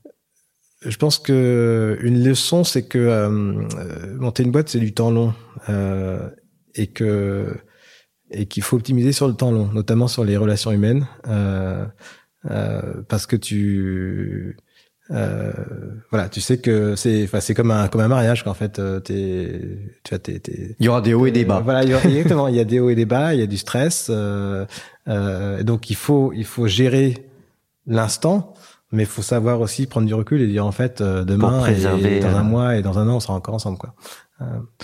Euh. justement, dans, dans, dans, cette réflexion sur les relations, et, et tout à l'heure, euh, Olivier évoquait euh, tes associés, qu'est-ce qui fait quand on a une réussite collective comme vous l'avez eu, euh, qu'on décide ou pas, justement, de repartir avec la même équipe, ou au contraire de, de mener chacun son, son nouveau projet Voilà, trois, trois cofondateurs, trois directions nouvelles. Est-ce que c'est une question déjà qui se pose? Est-ce qu'on a besoin d'air frais et, et peut-être aussi de se prouver des choses à soi-même en se disant que la, réussite, on peut aussi la trouver seule et pas forcément uniquement avec cette équipe-là. Alors euh, dans, dans, mon dans mon cas, je pense qu'il y, y, a plein de cas particuliers, mais dans mon cas, en fait, ça s'est fait assez naturellement parce que on était euh, euh, on était coté au Nasdaq, on n'a pas vendu la boîte en mmh. fait. Euh, donc en fait, il y a, y a il n'y a pas d'événement déclenchant pour que on va pas dire on va tous partir du même même jour quoi ce serait euh, ce serait la catastrophe pour le cours de bourse quoi. Mhm. Euh, donc euh, euh, donc naturellement en fait on enfin on s'est plutôt dit voilà si un jour les uns veulent partir on va pas partir en même l'introduction en bourse c'était 2013 2013 ouais et toi tu es parti quand parti en 2015 j'étais le premier en fait des, des, des, fondateurs à partir et, donc après chacun ouais chacun a son son voyage personnel quoi. Et du coup, euh, quand, chacun a relancé ses, projets, euh, vous appelez pour euh, confronter un peu les, visions sur les, les, projets des uns des autres. Tu leur as pitché comme, comme à n'importe qui, et puis ils t'ont peut-être dit des choses en te connaissant que d'autres n'ont pas pu te dire. Euh, et bah, vice versa. oui, bah en fait, enfin, JB il est dans le sud de la France, donc je vois, je vois un peu moins, mais mais mais Romain, Romain, enfin même encore aujourd'hui en fait, hein, on, on, se voit, on se voit très souvent et et on se, on se challenge mutuellement. Ouais. Et c'est, c'est bien d'avoir euh, effectivement quelqu'un qui, avec qui tu peux parler librement et, euh, et, euh, et, qui a aussi une expérience, euh, expérience forte, quoi. Donc, de... a, qui, a, qui, a, ce regard entrepreneurial qu'on qu'on a, qu'on pas forcément tous tes amis proches, euh, et qui en plus a ce regard d'associé euh, où j'imagine qu'on qu'on connaît autant les, les forces que, que les failles. Mm-hmm. Et justement, moi, c'est un, c'est, c'est, c'est une des choses que je recherche, c'est, euh, euh, c'est, dans, dans, dans l'équipe en fait. Ça a dépassé les associés d'ailleurs, hein, mm. mais euh, euh, c'est, c'est vraiment être conscient en fait des, des choses qu'on qu'on ne sait pas faire ou qu'on n'aime pas faire. Euh, et en général, en fait, quand on n'aime pas les faire, euh, on sait pas les faire. euh, et, et, euh, et, en fait, bien souvent, en fait, on se pose des questions. Tu vois, au niveau RH, en disant ah tiens, euh, telle personne, euh, bon ben, on aimerait qu'elle fasse ça, mais en fait, elle le fait pas. et, et et moi, j'ai plutôt tendance à penser que en fait, on, on change pas les gens. En fait, les gens, ils sont comme ils sont. Ils ont des forces et des faiblesses ou des des, des qualités. et il faut juste l'admettre et dire ok, ben toi, t'es super fort là-dedans, ben fais ça. et pas autre chose, surtout pas. Par contre, on va prendre quelqu'un d'autre qui fera euh, ce en quoi t'es pas fort, et, comme ça tout le monde sera content. Est-ce que toi, tu arrives à, nous dire ce en quoi tu n'es pas fort? Ah là, moi, il y a tellement de choses dans lesquelles je suis pas fort. oui, mais bon, c'est vrai que c'est c'est l'exercice. Alors, c'est pas la fausse humilité, hein, mais c'est vrai que je, pense, j'ai souvent constaté que les, bons entrepreneurs, ils savent justement euh, s'adjoindre les, les complémentaires, hein, c'est ce que tu viens de dire. Donc, du coup, euh, quand tu parles de toi de manière un peu plus introspective, si on peut se le permettre à ce micro, c'est qu'est-ce que qu'est-ce que tu dirais que tu avais besoin de compléter? Euh, Moi, je pense que je suis pas fort dans tout ce qui est administratif, euh, dans tout ce qui est euh, euh enfin, voilà, RH, euh, euh, légal, finance. c'est pas forcément euh, ce qui ce qui me ce qui me passionne et c'est pas là où je voilà je euh, je suis je pense que je suis pas euh, euh je suis pas fort pour euh, pour manager des des gens juniors en fait j'ai j'ai un style de management où, où, où je fais confiance par défaut et je délègue beaucoup et donc ça se passe en général mal avec des, des gens juniors parce, qu'ils sont peut-être davantage encadrés. Ouais. Voilà, ils sont complètement perdus. Euh, D'accord. Donc c'est des pistes qui te permettent effectivement d'aller chercher des, des talents qui peuvent compléter ça. On poursuit euh, dans le très personnel avec euh, une question de quelqu'un que tu devrais reconnaître a priori. On l'écoute. Vous avez un message. Franck, quand tu as cofondé Criteo, tu étais célibataire. Aujourd'hui, tu as trois petits-enfants. Quels sont pour toi les avantages et les inconvénients d'entreprendre comme père de famille versus célibataire? C'était la voix de qui? Ah, C'était la voix de ma femme. je pense que c'est beaucoup plus simple quand tu es célibataire. Euh, euh, parce que quand tu... quand tu crées une boîte, bah t'es t'es à fond quoi. Et donc en fait tu tu t'as qu'un seul truc dans ta vie c'est ça et et et euh, et t'as pas d'autres responsabilités voilà et clair. donc, et donc c'est facile c'est facile euh, combien de fois est-ce que euh, j'ai quitté le quitté le le bureau en me disant bon ben ça je le verrai ce soir. Euh, tu vois c'est euh, tu fais ta journée en fait au, au, bureau puis après tu commences à bosser le soir tu fais tes mails ça euh, là, c'est plus possible en fait. Enfin, au, début, j'avais un peu ce réflexe-là. Bah, je ferai ce soir. Mais en fait, non, tu le fais pas parce qu'en fait, euh, en fait, t'as, ta famille quoi. Euh, donc, euh, je, donc c'est, c'est, euh, je suis très content. alors, est-ce qu'à, est-ce qu'à, est-ce qu'à l'opposé, il y a des avantages à être entrepreneur et père de famille en même temps? Est-ce que ça change ton approche au monde, aux autres? Euh, bah en fait je pense que t'as as une t'as une vie qui est qui est plus équilibrée quoi. Donc en fait t'es peut-être moins euh, la tête dans le guidon euh, parce que tu peux aussi te perdre à être à fond donc voilà tu t'as, tu tu gardes un peu de santé mentale parce que t'as as un équilibre familial qui est qui est en tout cas que j'essaye de, de préserver. Mais est-ce que moi je me posais la question enfin je, je, je le prolonge que je voudrais fouiller un petit peu sur notre pratique psychologique. Je me demandais si le fait d'avoir des enfants ça peut pas être aussi d'une certaine manière, parce que tu as parlé de, recherche de sens, d'améliorer le monde, est-ce que c'est pas aussi d'une certaine façon une, source d'inspiration? Est-ce que quand tu penses au système de santé qu'on peut laisser justement à nos enfants, est-ce qu'il serait pas, est-ce que ça peut faire partie de tes motivations en regardant tes propres enfants, de dire que que, que, le truc va dériver euh, et va ça va être de pire en pire. Les questions des maladies chroniques ou du réchauffement climatique, de la qualité de l'air. Enfin, en gros, on va être soumis à de plus en plus de pathologies. C'est quand même le monde qu'on laisse à nos enfants. Oui, bah c'est sûr, c'est sûr. Et euh, effectivement, mais ça c'est euh, c'est un point qui est très fort. C'est quand tu bah, quand t'as des enfants, tu t'es je pense que ça te rend encore beaucoup plus conscient de du fait que voilà ils vont bah ils vont vivre euh, voilà euh, dans un monde qu'on aura aidé à façonner. Et donc, euh, on, a, on, a, quand même envie de façonner un monde meilleur. Quoi. Et il y a beaucoup de, de raisons de d'espérer comme de craindre euh, euh, les conséquences de nos actes. Ça m'amène à, à, deux questions et, évidemment je vais commencer par la première, c'est très logique. Mais, mais je reviens sur ce avant je monte Critéo en étant célibataire, aujourd'hui je monte Lifen en, en étant en étant père de famille. Euh, ça veut dire que tu réorganises ton temps euh, parce que j'imagine c'est pas au détriment de la boîte sinon vous n'en seriez pas non plus là où vous en êtes aujourd'hui.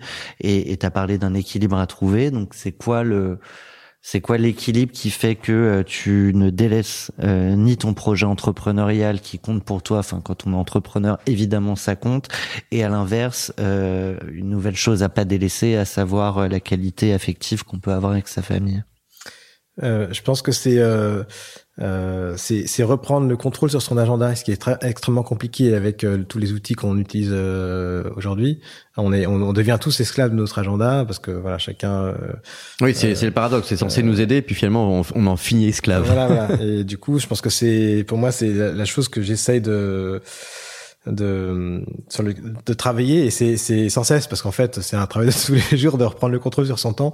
Mais c'est de dire ok ben voilà en fait c'est moi qui dois maîtriser mon temps et donc bah il y a des temps où je suis avec ma famille des temps où je suis au travail et et au, travail voilà comment je vais essayer d'optimiser mon temps pour que je sois efficace. Et alors justement pour optimiser le temps au travail ça veut dire quoi? Qu'il y a des choses auxquelles on renonce des rencontres ou des opportunités d'échange qu'on décide de ne, de ne pas prendre euh, parce que le temps n'est pas extensible? Je pense que c'est c'est vraiment une question d'organisation. Je vais donner un exemple. Euh, euh, tu prends une boîte qui grandit euh, et euh, tu as ton comex, tu vois, tu as ton directeur technique, directeur des ventes et donc chacun a du coup une organisation qui augmente, augmente et du coup chacun est de plus en plus occupé naturellement. Et, et, si tu veux prendre une décision qui implique tous ces gens-là parce qu'elle est importante, elle est impactante, euh, donc en plus tu vas pas la prendre en cinq minutes. Mais en fait, si tu veux caler un meeting pour décider de ce sujet-là, en fait, naturellement, en fait, tu vas te dire, bah, en fait, euh, le seul créneau disponible, en fait, il est dans deux semaines, quoi. D'accord? Parce que faites chacun euh, naturellement. Donc en fait, si tu as besoin de te voir quatre fois pour prendre la décision, en fait, tu, tu prends une décision en deux mois. Et donc en fait, tu es en train de tuer ta boîte parce qu'en fait, avant, tu prends la décision en deux jours et maintenant tu la prends en quatre mois. et donc c'est juste une question de comment tu arrives à organiser le temps des uns et des autres pour euh, pour qu'il y ait ces moments de synchronicité. Voilà, euh. exactement. Euh, et, et, donc en fait, soit tu tu dis bah ok je reprends contrôle de du temps et donc on, on, on se dégage des plages par exemple de temps en commun etc euh, euh, régulières et qu'on décide de prendre ou pas s'il y a besoin ou pas. Euh, mais mais du coup euh, enfin naturellement en fait les choses se se, se, se dégradent. Alors je sais pas si c'est le bon terme mais en tout cas de, de, de, deviennent incontrôlables en fait si tu reprends pas la main. Euh, et donc je pense que c'est euh, c'est une des raisons pour lesquelles en fait les startups ont une chance en fait elles sont beaucoup plus agiles que les grosses boîtes. C'est que en fait t'as as moins ces questions de contraintes en fait et donc quand tu grandis il faut absolument avoir ça en tête et dire, ok, en fait, naturellement, les choses vont avoir tendance à se dégrader. Il faut que je consciemment, je me batte pour que je reste agile ou que je reste euh, aux commandes de, de, mon, de ma boîte. Tu parlais de la gestion de ton temps. Aujourd'hui, euh, le temps de Frank euh, chez Lifen, c'est ça consiste en quoi? C'est rythmé, c'est séquencé. Le lundi matin, c'est ça. Le mercredi après-midi, c'est ça. Euh, alors oui, bon, on a, on a un peu des, on, on essaie d'organiser un petit peu. Ouais, le, le lundi, c'est c'est très très tourné euh, sur l'interne, euh, comme souvent d'ailleurs. Euh, c'est le début de la semaine. Voilà, voilà. Et, et, et le, le, mardi après-midi, justement, c'est le temps le temps Comex qu'on qu'on se bloque. et j'essaye en fait comme ça de, de me réserver des plages horaires sur des thématiques données. Euh, donc j'ai, j'ai, j'ai, Et qu'est-ce que c'est qu'un COMEX du coup? C'est euh, c'est une réunion euh, physique, c'est une réunion euh, distancielle? Ça dure combien de temps? Et est-ce que vous prenez des décisions ou est-ce que vous partagez de l'information? Comment se passe la, la chaîne of command? Alors c'est forcément euh, toujours un peu mix présentiel, distanciel. On a une équipe qui est assez distribuée. Mon CTO il habite en Allemagne. mon directeur commercial il habite il habite à Lyon. Voilà donc même mon mon cofondateur maintenant CPO euh, CEO il, il, est parti euh, du côté de Bordeaux voilà. Donc en gros euh, ah donc, on essaye on essaye d'être euh, on essaye d'être en, en, présentiel le plus possible mais bon ça fait partie de du jeu d'être un peu en distanciel. Euh, bah après en fait ce qu'on est sans, Enfin, on fait pas des choses extraordinaires. En gros, on a, on a, on a un peu une, une revue d'actualité de tous les projets en cours, et puis après, on essaie de euh, prendre du temps sur les thématiques particulières. Donc, euh, s'il y a un sujet, voilà, on a du temps dédié et on peut, euh, on peut discuter du sujet. Et j'en viens à, à, ma seconde question. Donc là, je passe un peu du, du coq à l'âne, mais on parlait de tes enfants et c'est vrai qu'avec Olivier, on, on s'interroge beaucoup sur euh, l'héritage qu'on souhaite laisser. Euh, donc il y a l'héritage pratico-pratique euh, et ça imite. Ça nous intéresse pas à moins que tu aies une réflexion particulière là, là-dessus, mais plutôt en ce qui concerne l'héritage philosophique. ça nous permet déjà nous autour de la table de, de réfléchir à nos propres vies et peut-être aussi euh, pour les auditeurs. Qu'est-ce que tu souhaites laisser comme message? Tu, Pour t'aider à réfléchir à la question, tu peux te, on pourrait se demander est-ce que tu as envie, par exemple, que tes enfants deviennent des entrepreneurs? Ce qui est pas euh, au départ une philosophie, mais un choix de vie, ou en tout cas, si tu as envie de, de leur passer un message, ça peut être à l'ensemble ensuite des jeunes générations. Qu'est-ce que tu leur dirais Alors, pour, pour les armer pour la vie? Entrepreneurs, euh, peut-être. En tout cas, j'ai envie qu'ils trouvent leur voie et qu'ils euh, soient passionnés par ce qu'ils font euh, et qu'ils arrivent à en vivre. Voilà. Donc euh, après, ça peut être euh, ça peut être l'entrepreneuriat, mais ça pourrait être de tellement de choses, bien sûr. j'ai pas de prise particulière sur l'entrepreneuriat. En tout cas, enfin, moi, je, moi, j'adore ça, mais, mais je, je pense que j'ai j'ai pas forcément vocation à essayer de leur imposer euh, mes choix à moi. Enfin, c'est, ça reste très personnel. Donc, euh. Et si vous laissez lancer, je, je prolonge là-dessus, mais si je voulais élargir un peu, mais si demain un de tes enfants te dit je me lance dans la création euh, d'entreprise, tu lui donnes un, deux conseils? Démerde-toi, tu verras bien, t'apprendras en marchant. Bah, je lui donnerai des conseils si s'il me pose des questions. en tout cas, j'essaierai de l'aider. Est-ce que, tu investirais dans son entreprise? Oh, bah, j'imagine un petit peu quand même, oui. C'est pas mal, hein, je pense que ça peut être une réflexion plutôt que de plutôt que de laisser un héritage, de dire bah moi j'investirai chez toi, ce qui est Mais en fait, en fait, la question c'est est-ce qu'ils est-ce qu'ils voudront que j'investisse dans l'entreprise ou est-ce qu'ils diront non non mais attends mais surtout pas euh, t'es has been. Bah, est-ce que comme il y a les fils d'eux euh, des des grands comédiens, il peut y avoir les fils d'eux euh, entrepreneurs? Tu penses que ça ça peut jouer aussi ça? Bon, oui, une question verte. oui, J'imagine, oui. Bah, ça dépend si on parle après effectivement de, il y a, y a, des boîtes qui se pensent et ça fonctionne bien comme du capitalisme familial. Donc est-ce que par exemple tu peux imaginer avoir envie, ce qui n'est pas l'esprit d'une startup ou d'une scale-up, mais est-ce que tu peux avoir envie de léguer tu vois, l'e-fun. Non, pas du tout. en général, c'est pas le cas, mais tu vois, dans beaucoup d'entreprises plus traditionnelles, et ça fonctionne parfois très bien, y compris d'ailleurs en Allemagne, hein, le capitalisme familial, bah, ça, ça crée une sorte de permanence. Alors certains pensent que c'est injuste, parce que du coup, euh, l'héritage est pas justifié au départ, peut-être par le talent, mais ça crée euh, économiquement de la, de la valeur, parce que de la pérennité s'installe euh, entre les générations. Bah, je pense que c'est pas tout le modèle des startups avec du financement par des VC. Oui, parce qu'il y a plein d'acteurs qui, qui ont besoin de sortir à un moment donné. et donc, et du coup, plus, plus largement, euh, indépendamment euh, de la création d'entreprise, qu'est-ce que tu as envie qui, qui garde de toi euh, Parce qu'on on partira tous un jour. Alors là, c'est compliqué comme question. On partira peut-être pas hein, avec une santé améliorée, on va peut-être être immortel, hein, c'est l'homme augmenté. Ouais, je sais pas si je nous le souhaite. Euh, bah, je sais pas, c'est une, une, forme euh, d'optimisme et le fait de de, de, de croire que on, on, on, peut aller loin euh, en faisant un pas devant l'autre. Très bien. Tu sais que j'aime bien les, les, citations, Thomas. Il y en a une de Alain que je pense avoir déjà dit, à, prononcé à ce micro, mais qui est de dire que le, le pessimisme est de nature et l'optimisme est de volonté. C'est un, un bon, une bonne transmission pour les enfants. Je sais pas si tu l'avais déjà partagé, mais je l'aime toujours autant. S'inspirer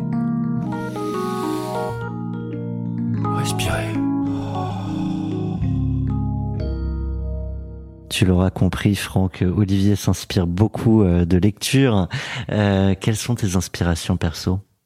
De manière générale ou En fait, souvent, ce qu'on constate, et tu l'as dit, un entrepreneur, c'est à fond. Alors après, quand la famille arrive, et il y a au moins un temps familial, est-ce qu'il y a d'autres temps qui font que toi, tu arrives à trouver ton équilibre?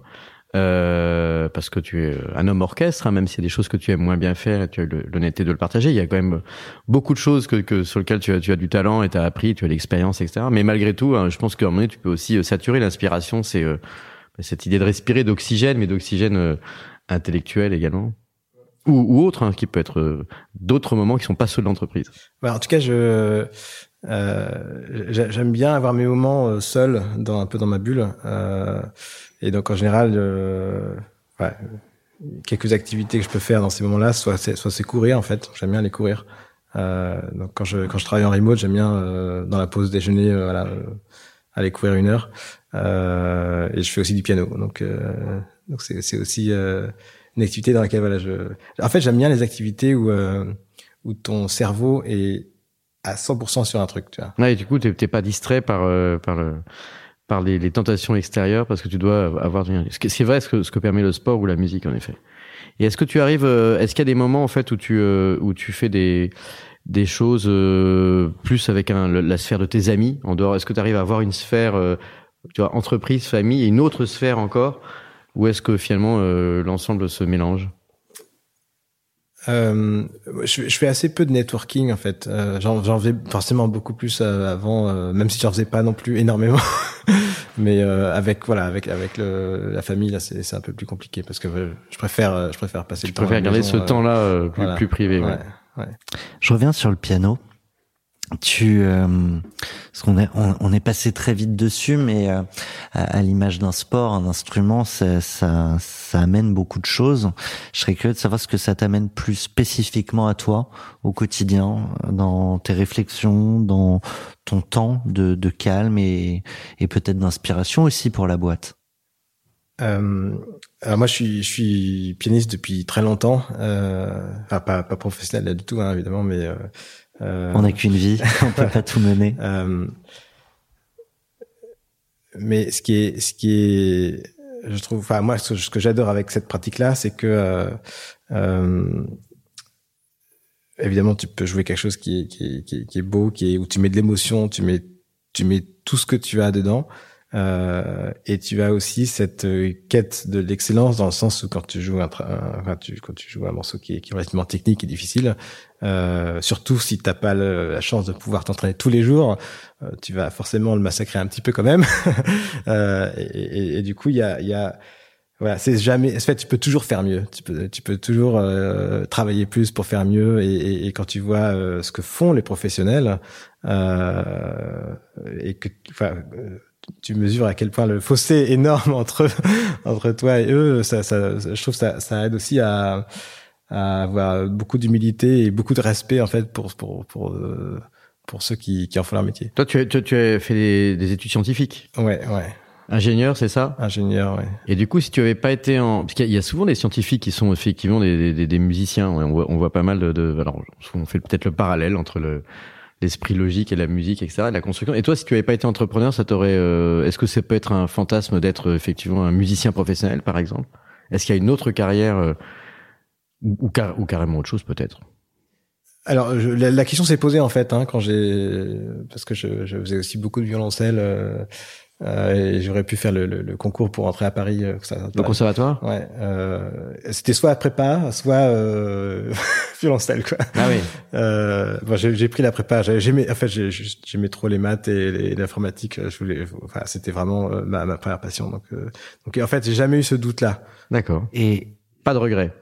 Non je reviens sur, sur cette réflexion qu'il faut peut-être des fois savoir un peu massacrer euh, les, les, grandes œuvres euh, pour s'améliorer. Euh, tu, tu vois un parallèle avec la vie de l'entrepreneur dans cette idée que bah, si, si tu veux être parfait euh, dès le départ, tu l'es pas et oui, alors, oui peut-être c'est ça. C'est, c'est qu'effectivement, euh, euh, je crois c'est, c'est Reid Hoffman qui disait si tu sors ton, si t'as pas honte du produit quand tu le sors, c'est que tu le sors trop tard. Ou que t'es pas honnête. Euh, c'est une bonne phrase, ça, hein, parce que c'est vrai qu'on apprend souvent cette fameuse règle des, des 20-80. Il faut sortir son produit à un moment donné, parce qu'effectivement, euh, plus, plus tu attends, euh, plus il est, tu, tu cherches la perfection. Oui, Moins, en fait, tu es proche du public. En fait, voilà, exactement. Ouais, ouais. Donc, effectivement, et, et, et une boîte, c'est, peut-être que c'est une bonne métaphore, effectivement, parce que t'as as toujours plein de problèmes partout, en fait. T'as des problèmes humains, t'as des problèmes d'orgas, t'as des problèmes de, de, de, de techniques ou de bugs, etc., où ça va pas assez vite. Euh, c'est euh, d'une certaine façon très insatisfaisant en fait. Euh, et en fait la, la seule boîte idéale c'est la boîte qui n'existe pas avec une seule personne une page blanche tu vois. Toutes les boîtes on dit feuille blanche voilà voilà. Et, et, ça qui est, qui est magique au début quand tu quand tu crées ta boîte c'est que tu n'as pas de problème. Euh, les problèmes ne, ne, vont faire que s'accumuler dans le temps. Euh, mais donc oui en fait il y a il y a cette d'un côté une frustration permanente mais mais de l'autre euh, euh, bah, faut avoir, faut voir le, le, verre du bon côté aussi, c'est que finalement, bah, euh, euh, tu vas toujours avoir des problèmes de plus en plus, mais en fait, euh, tu résous aussi des problèmes et euh, et, et, et, et, je pense qu'en fait, tu vas, enfin, on m'a souvent posé la question, tu vois, c'est quoi la, la clé, enfin, pour réussir une boîte, etc. et, et je pense que, enfin bon, il n'y a pas de recette magique, mais mais en tout cas, une des, des, bonnes pratiques, c'est de dire en fait, euh, faut juste prendre tous les problèmes qui viennent, les mettre sur la table et puis euh, puis c'est coltiner, et puis c'est coltiner jusqu'à ce qu'ils disparaissent quoi. Voilà. Mais mais c'est c'est con à dire, mais c'est tellement difficile à faire. Euh, parce que les problèmes, t'as pas envie de les voir. Les gens t'en parlent pas parce qu'ils ont pas envie de t'en parler. Donc en fait, tu les vois même pas. Donc euh, le simple fait de dire ok, voilà, il est là, il est identifié sur la table euh, et on le corrige. Et comment tu crées justement les conditions pour que ces problèmes remontent et qu'ils remontent plus vite? Ouais, bah c'est c'est c'est c'est une très très bonne question et c'est ce que j'essaie de faire systématiquement, mais c'est d'avoir la parole la plus libérée possible euh, dans la boîte. Et donc c'est vraiment une question de culture, euh, culture et aussi une question de. Il y a beaucoup de gens qui le disent, peu qui l'assument vraiment jusqu'au bout. Oui. Oui. Mais tu, et c'est c'est pas c'est pas qu'une question de culture, c'est aussi une question de contexte. Je donne un exemple très précis. Tu tu fais un one-to-one avec quelqu'un dans la journée, tu lui dis tout va bien, ouais, tout va bien, voilà, bon. Tu vas voir la même personne le soir au bar, tu dis tout va bien, ah non, il y a rien qui va, euh, c'est l'enfer, voilà. euh, c'est la même personne, c'est juste qu'en fait, ben là, t'es au bar, t'as as une pinte dans la main et, et, et, ta parole est beaucoup plus libérée parce que tu te sens pas jugé de la même manière que tu es jugé quand tu es en one-to-one en face de l'autre, tu vois. Donc on, on sous-estime l'importance du management de la pinte. en tout cas du contexte. du contexte. on peut pas on peut pas favoriser juste la, la prise d'alcool. C'est vrai, c'est vrai, c'est vrai, Et euh, est-ce que dans, dans, dans, dans, la question un peu un peu perso, puisque c'est aussi hein, la, la, thématique de cette de ce volet de, de ton podcast, Franck, euh, le sujet du recrutement c'est un sujet important parce que du coup c'est aussi euh, très souvent on le dit la capacité euh, pour toi, enfin donc pour quelqu'un qui est chef d'entreprise, de choisir des personnes qui sont peut-être meilleures que toi ou d'essayer d'aller les chercher pour porter ton, ton projet plus loin. Est-ce que tu as une, une approche par rapport à ça? Parce que on sait, on sait avec la matière, enfin la matière humaine, le capital humain est, essentiel dans, dans l'univers numérique où c'est seulement ça finalement, seulement des personnes qui qui produisent des services. Ouais, ça c'est très compliqué, hein, comme. Euh, je, je, pense qu'une façon de répondre à la question, c'est euh, la manière suivante. C'est quand, quand ça se passe pas bien avec quelqu'un, c'est quasiment jamais pour des questions de compétences. Euh, c'est pour des questions de culture, en fait, ou de fit humain, ou de comportement. Euh, euh, et, et, donc, en fait, pour moi, la chose la plus importante à valider dans l'entretien, c'est justement ce, ce fit-là. Parce que, alors, certes, on a besoin de compétences. Euh, et, Mais ça, c'est plus facile à mesurer c'est plus à mesurer et ça peut s'apprendre. Et, et, en fait, quand tu toi-même t'es entrepreneur euh, et que tu montes une boîte, tu vas dans l'inconnu. Donc en fait, tu, tu sais pas euh, où tu vas, quoi. Donc tu sais pas les compétences que tu auras besoin demain. Et donc euh, je pense que la, pour moi, la partie euh, euh, fit, je sais pas comment le dire autrement, mais comportement, ouais, comportemental, c'est c'est hyper important. Quand tu évoques ça, t'as as en tête des moments où ça s'est mal passé pour des raisons spécifiques de, de comportement? Euh, bah, oui, à chaque fois, pas, pas, j'ai pas un cas à citer, mais mais euh, mais en général c'est ça en fait, c'est que c'est que chacun, en fait, chacun a son prisme. Tu vois, euh, regarde la vie avec son prisme, et, et, et, quand et quand les prismes sont pas les mêmes, euh, c'est compliqué. Enfin, faut essayer de se mettre à la place de l'autre, dire en fait non, mais tu penses que j'attends ça de toi, mais en fait j'attends ça de toi. On est on n'est pas aligné sur. Il y a en fait il y a il y a plein de non-dits en fait dans le, dans les relations humaines et, et, et et euh, bah, plus tu pars de prismes différents, euh, plus tu as un chemin important à faire pour euh, rejoindre l'autre. Et souvent, bah, t'as pas le temps, enfin t'as pas le temps euh, le faire, ou en fait le chemin il est impossible. Et donc euh, tu réalises que bon bah en fait t'as juste des personnes qui sont pas compatibles et voilà c'est c'est comme ça quoi. Est-ce qu'il y a une manière, selon toi, de justement faire casser ces non-dits au sein de la boîte? Ben, ça c'est là encore c'est extrêmement dur en fait. Hein. Euh, euh, je, je, pense que une façon de le faire, c'est d'expliciter la culture, c'est-à-dire voilà comment on est, voilà comment on n'est pas, euh, voilà qui on est, et, et, assumer en fait le, fait que voilà bah euh, euh, voilà comment on se comporte chez nous quoi. Il y a beaucoup de boîtes qui parlent de leurs valeurs et, et peu qui parlent qui parlent de justement de la des, des, actes très concrets ou de la manière d'être euh, au quotidien qui est, qui est parfois souvent plus concrète que, que, que de grandes valeurs euh, qui sont abstraites ou derrière lesquelles il y a des mots, chacun met bien ce qu'il veut. Oui, bah c'est c'est tout tout la difficulté d'exercice, c'est que ça peut devenir vite euh, bullshit rapidement. Euh, donc après, justement, nous en fait, on a fait l'exercice il y a pas très longtemps parce que justement d'essayer de de, de, cristalliser les valeurs. Parce que pour moi, en fait, c'est vraiment c'est pas quelque chose que tu décrètes ou que tu définisses, quelque chose que tu cristallises dans le sens où voilà, c'est tu constates que c'est comme ça et, c'est pas que toi. Enfin, tu t'imprimes une partie des valeurs, mais mais pas que quoi. C'est euh, et typiquement les la façon dont enfin je décris l'IFUN et l'IFUN est assez différente de Critéo typiquement. Mmh. Euh, dans, dans, dans, dans, la manière d'être, dans la culture, dans la personnalité de l'entreprise. Euh, donc clairement, ça vient pas. Tu saurais résumer ces deux personnalités en quelques mots? Euh, Ben en fait, je peux, je peux, je peux te dire en fait chez chez, chez Criteo la c'était même pas une valeur, c'était un mantra. C'était le mantra dans la R&D, c'était no fear.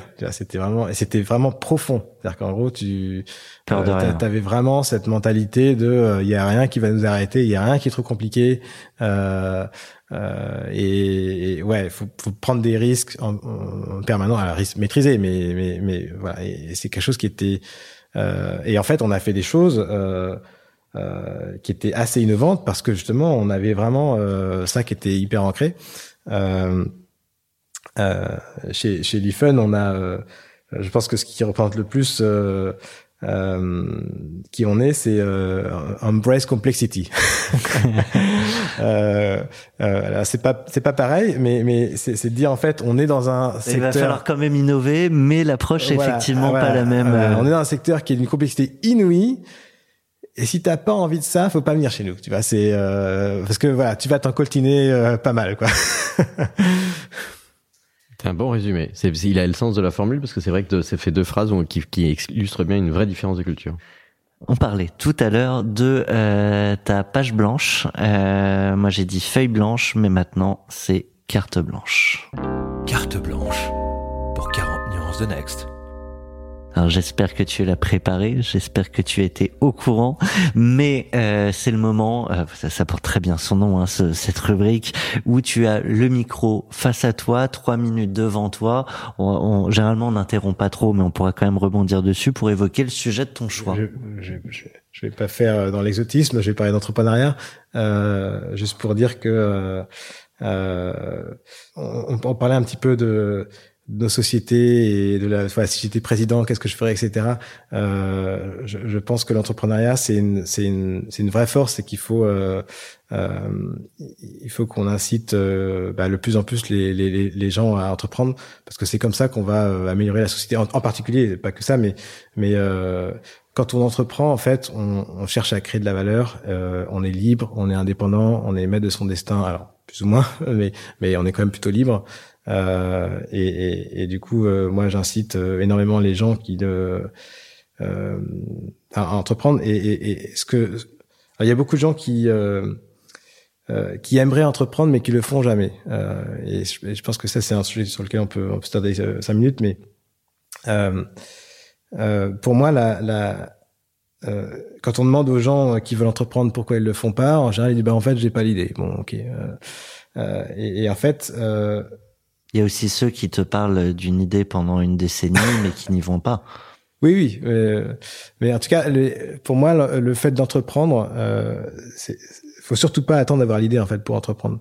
Euh, il faut juste se dire en fait, euh, je, dé, je, démarre, voilà, je, je, je, prends un problème. Et en fait, les problèmes, il y a pas que ça, il, y a, il suffit de regarder autour de soi, il y a que ça, des problèmes, d'accord? Donc, euh, donc, euh, t'as peut-être pas l'idée, mais il y a plein de problèmes. Donc, prends un problème et, et, et commence ton chemin. Voilà. Tu commences et donc tu commences à essayer de comprendre en fait pourquoi ce problème existe euh, et comment on pourrait le résoudre et est-ce qu'il y a un moyen de, de voilà de, d'améliorer cette problématique là euh, et, en fait si tu fais ça et, je pense que tu peux faire de très belles boîtes et si tu prends par exemple euh, plein d'exemples de super boîtes de super licornes de décacornes etc euh, ils ont jamais innové sur l'idée, mais, mais, mais, mais, en fait, le, le problème, c'est un problème. Si tu prends un problème fondamental de l'homme et que tu améliores un tout petit peu la solution, bah, tu fais de belle boîte. Donc, tu prends le problème, je sais pas, euh, euh, problème du stockage des données. Euh, voilà, les disques durs, ça existe. Bon, en fait, Dropbox, ils ont fait le disque dur 2.0 euh, portable. Voilà. voilà. le, le, stockage de données, c'est un problème fondamental qu'on a mm. tous. Voilà, ils ont innové un peu. Uber, c'est le problème du transport. j'ai pas innové sur le problème. Euh, le problème existe. J'ai juste fait une app. Enfin, juste, je suis, mm. euh, on se comprend. Euh, mais j'ai juste fait une app qui permet de commander un taxi avec avec une app. En gros, c'est ça Uber. Il y a, il y a aussi ceux qui, qui pensent, oui, mais il y a déjà quelqu'un qui répond en partie à ce problème et qui du coup s'arrête à, à ça. Alors, euh, hors sur les exemples que tu as donnés, en fait, ça, ça, rejoint la question des, des, excuses. quoi. C'est-à-dire qu'effectivement, les excuses, c'est un peu comme l'angoisse de la page blanche, qu'on parlait de carte blanche, de feuille blanche. Bah, c'est effectivement la, la, la, difficulté de se réellement se lancer. Si tu prends un problème, en fait, soit, soit c'est un problème qui a été résolu, auquel cas le problème n'existe plus, euh, et donc tu en prends un autre. c'est pas les problèmes qui manquent. Euh, donc pour moi, c'est juste identifier un problème qui est qui est digne que tu passes euh, les dix prochaines années, dix prochaines années, quoi. C'est ça. C'est parce que tu, tu vas y passer un bout de temps et donc faut prendre un sujet euh, euh, ouais, qui, qui, qui, va t'intéresser suffisamment longtemps. Il y a dix ans, avec d'autres micros, j'avais eu euh, Olivier euh, en tant qu'invité et je lui ai demandé quelles étaient les superbes ou pas euh, idées de boîte qu'il avait eu mais qu'il avait mis à la corbeille, faute de temps. Toi, est-ce qu'il y a des, des, des, idées, des problèmes que tu as eu envie de résoudre ou bon, finalement, parce qu'on peut pas être partout, t'es parti sur l'IFEN alors ouais, plein, euh, plein. Et malheureusement, c'est un des mes gros. On parlait de mes défauts. Un de mes gros défauts, c'est que je peux faire qu'une seule chose à la fois. Euh, Généralement, comme beaucoup d'entrepreneurs, tu peux pas. non, il y en a. Regarde, euh, Elon Musk, il en fait. Je sais pas comment. il est dingue ce mec, quoi. Il, Donc euh, je, moi, je peux pas. Je, je fais qu'une seule chose à la fois. Et et, et, ouais, moi, j'ai, je passe mon temps. À, enfin, je passe mon temps. J'ai régulièrement en fait des idées. Euh, euh, je pense qu'il y a beaucoup d'entrepreneurs qui sont comme ça, en fait, un peu des, des, des boîtes à idées. Et, ouais, bah, en fait, t'as as tellement de choses qui, fait plus, t'as tellement de choses à améliorer dans le monde, quoi. Euh, Je pense, je pense à Camille Tian qui lui met ses idées. Euh, il a il a lancé euh, Logic Founders, il a revendu Payplay euh, et lui il met ses idées en ligne. Et puis après, bah, pour trouver les, les co-founders de, de, toutes ces idées à travers son startup studio, je trouve ça intéressant. Je sais pas si tu as une idée en tête là que tu pourrais partager, que sur laquelle t'es pas allé ou a priori tu iras pas dans les deux, trois, quatre ans. Euh, moi, enfin oui, plein d'idées. Ben, en fait, euh, on n'aura pas le temps de développer le sujet, mais euh, euh, mais un des sujets qui nous concerne tous, c'est euh, le réchauffement climatique. Euh, et, et, et, la question, c'est comment tu arrives à euh, corriger le système financier mondial pour que en fait les initiatives individuelles de chacun soient alignées avec euh, avec la, la, neutralité carbone. Euh, et eh ben tu, tu, tu peux faire ça. Euh, alors on va pas le développer là, mais, mais tu peux faire ça euh, notamment grâce euh, à la blockchain et euh, parce qu'en fait c'est des tu, tu peux tu peux enfin tu, tu as un moyen en fait de euh, d'incorporer dans une monnaie des valeurs, euh, ce qu'on pouvait pas faire en fait avec la monnaie euh, sonore trébuchante. Euh, en fait, euh, tu peux faire une monnaie qui est programmatique en fait, qui implémente une politique donnée. et bref, et donc voilà, si je faisais pas l'IFUN, par exemple, je pourrais je pourrais m'intéresser à ce sujet-là. Donc la, la monnaie peut récompenser par exemple des comportements effectivement. Euh, alors du coup, on, a, on, arrive bientôt à la, à la, fin de ton de ton émission, euh, Franck, et, euh, et c'est vrai qu'on a parlé de, de beaucoup de, de, succès et de, et de, et de on voit euh, bah, ton optimisme et ta capacité à, à, à, continuer à être résilient, etc. Mais on imagine bien que sur le chemin d'un entrepreneur comme toi, il y a également des claques. Donc voici la rubrique La claque de Franck. Est-ce qu'il y a une claque que tu peux nous partager en toute honnêteté, qui peut être d'ailleurs personnelle ou, professionnelle, mais dont tu t'es dit euh, que tu en as tiré un enseignement et que ça vaudrait le coup quand même de la partager, sans forcément euh, faire la fausse claque qui serait juste de dire que bah non, t'as pas eu de difficulté? Euh, bon, on peut parler peut-être du financement, mais euh, euh, que ce soit à Criteo chez l'IFUN, on, euh, ça, ça, enfin, ça a toujours été un combat de financer l'entreprise. Euh, c'est jamais simple en fait. Euh, et euh, euh, t'as as toujours plein d'investisseurs qui, qui, qui te courtisent, euh, euh, mais quand vient le moment de faire le chéquier, le chèque, c'est là où tu vois qui sont les, les, les, vrais supporters ou pas. Donc, euh, en tout cas, moi, moi, je, je, je sais pas comment font ceux qui disent, voilà, qu'ils arrivent à lever des fonds en six semaines. Moi, je sais pas faire. moi, ça prend toujours un certain temps, un certain investissement, et c'est peut-être parce que les, les, sujets sur lesquels on traite sont, sont de cette nature-là, mais en tout cas. Euh, euh, ça c'est une partie qui qui reste euh, un, un, combat à chaque étape d'arriver à mais qui est ça je trouve hein, d'arriver à à convaincre que voilà ton projet est digne d'être financé etc. Plus facile quand on a une première réussite entrepreneuriale quand même? Je pense que c'est plus facile pour le début. Euh, après, euh, finalement, après, oui, t'es dans les, oui, t'es dans les chiffres, les, les preuves. On arrive au bout de cet échange, mais on ne se quittera pas sans euh, féminiser un peu à notre manière euh, le palmarès du Next 40. C'est le moment de la rubrique Sista et euh, on va partager avec toi ton choix.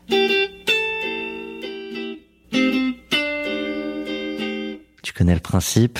Les entrepreneurs du Next 40 partagent avec nous une femme entrepreneur qu'ils aimeraient mettre en lumière parce qu'ils l'admirent et que c'est pas normal qu'elle soit pas encore au Next 40. Donc on lui donne allez deux, trois ans et, et en attendant, on la recevra au micro de Solène Etienne. Et, tu, et ben maintenant on veut savoir qui. Oui, ben en fait, moi, je voulais, euh, je voulais mettre en avant euh, quelqu'un qui entreprend dans le secteur de la e-santé, puisque voilà, c'est un peu mathématique du moment. Euh, et du coup, j'ai pensé à Florence Herry, qui euh, qui a, qui a cofondé euh, Liberos, euh, qui est du coup une, plateforme, elle vous en parlera beaucoup mieux que moi, mm-hmm. mais qui qui développe très fort. et, et donc voilà, donc c'était pour. Est-ce qu'il y a une question que tu aimerais lui lui adresser et dont on se fera le porte-parole avec Solène? Euh, alors plein, mais après, si il faut, faut, en choisir une, euh, euh, comment euh, elle euh, comment elle attaque la question du go-to-market euh, dans le secteur de la santé qui est, qui est si particulier et si difficile? Très bien, une vraie question entrepreneur à entrepreneuse. On, lui posa, je crois qu'on l'avait d'ailleurs vu à un événement où 40 nuances de Next était partenaire, comme euh, Aura, comme Neuflis, qui, sont aussi des, partenaires euh, du podcast. Merci à toi, Franck. C'était un plaisir. Merci à vous. On, on aurait pu euh, rester, je pense, encore une bonne demi-heure, une heure, mais un train t'attend. Exactement. Merci d'avoir partagé cet optimisme à transformer un, secteur aussi monumental que la santé, mais qui nous préoccupe tous par définition. 40 nuances de Next. Le Next 40, comme vous ne l'avez jamais entendu, animé par Olivier Mathieu et Thomas Benzazon.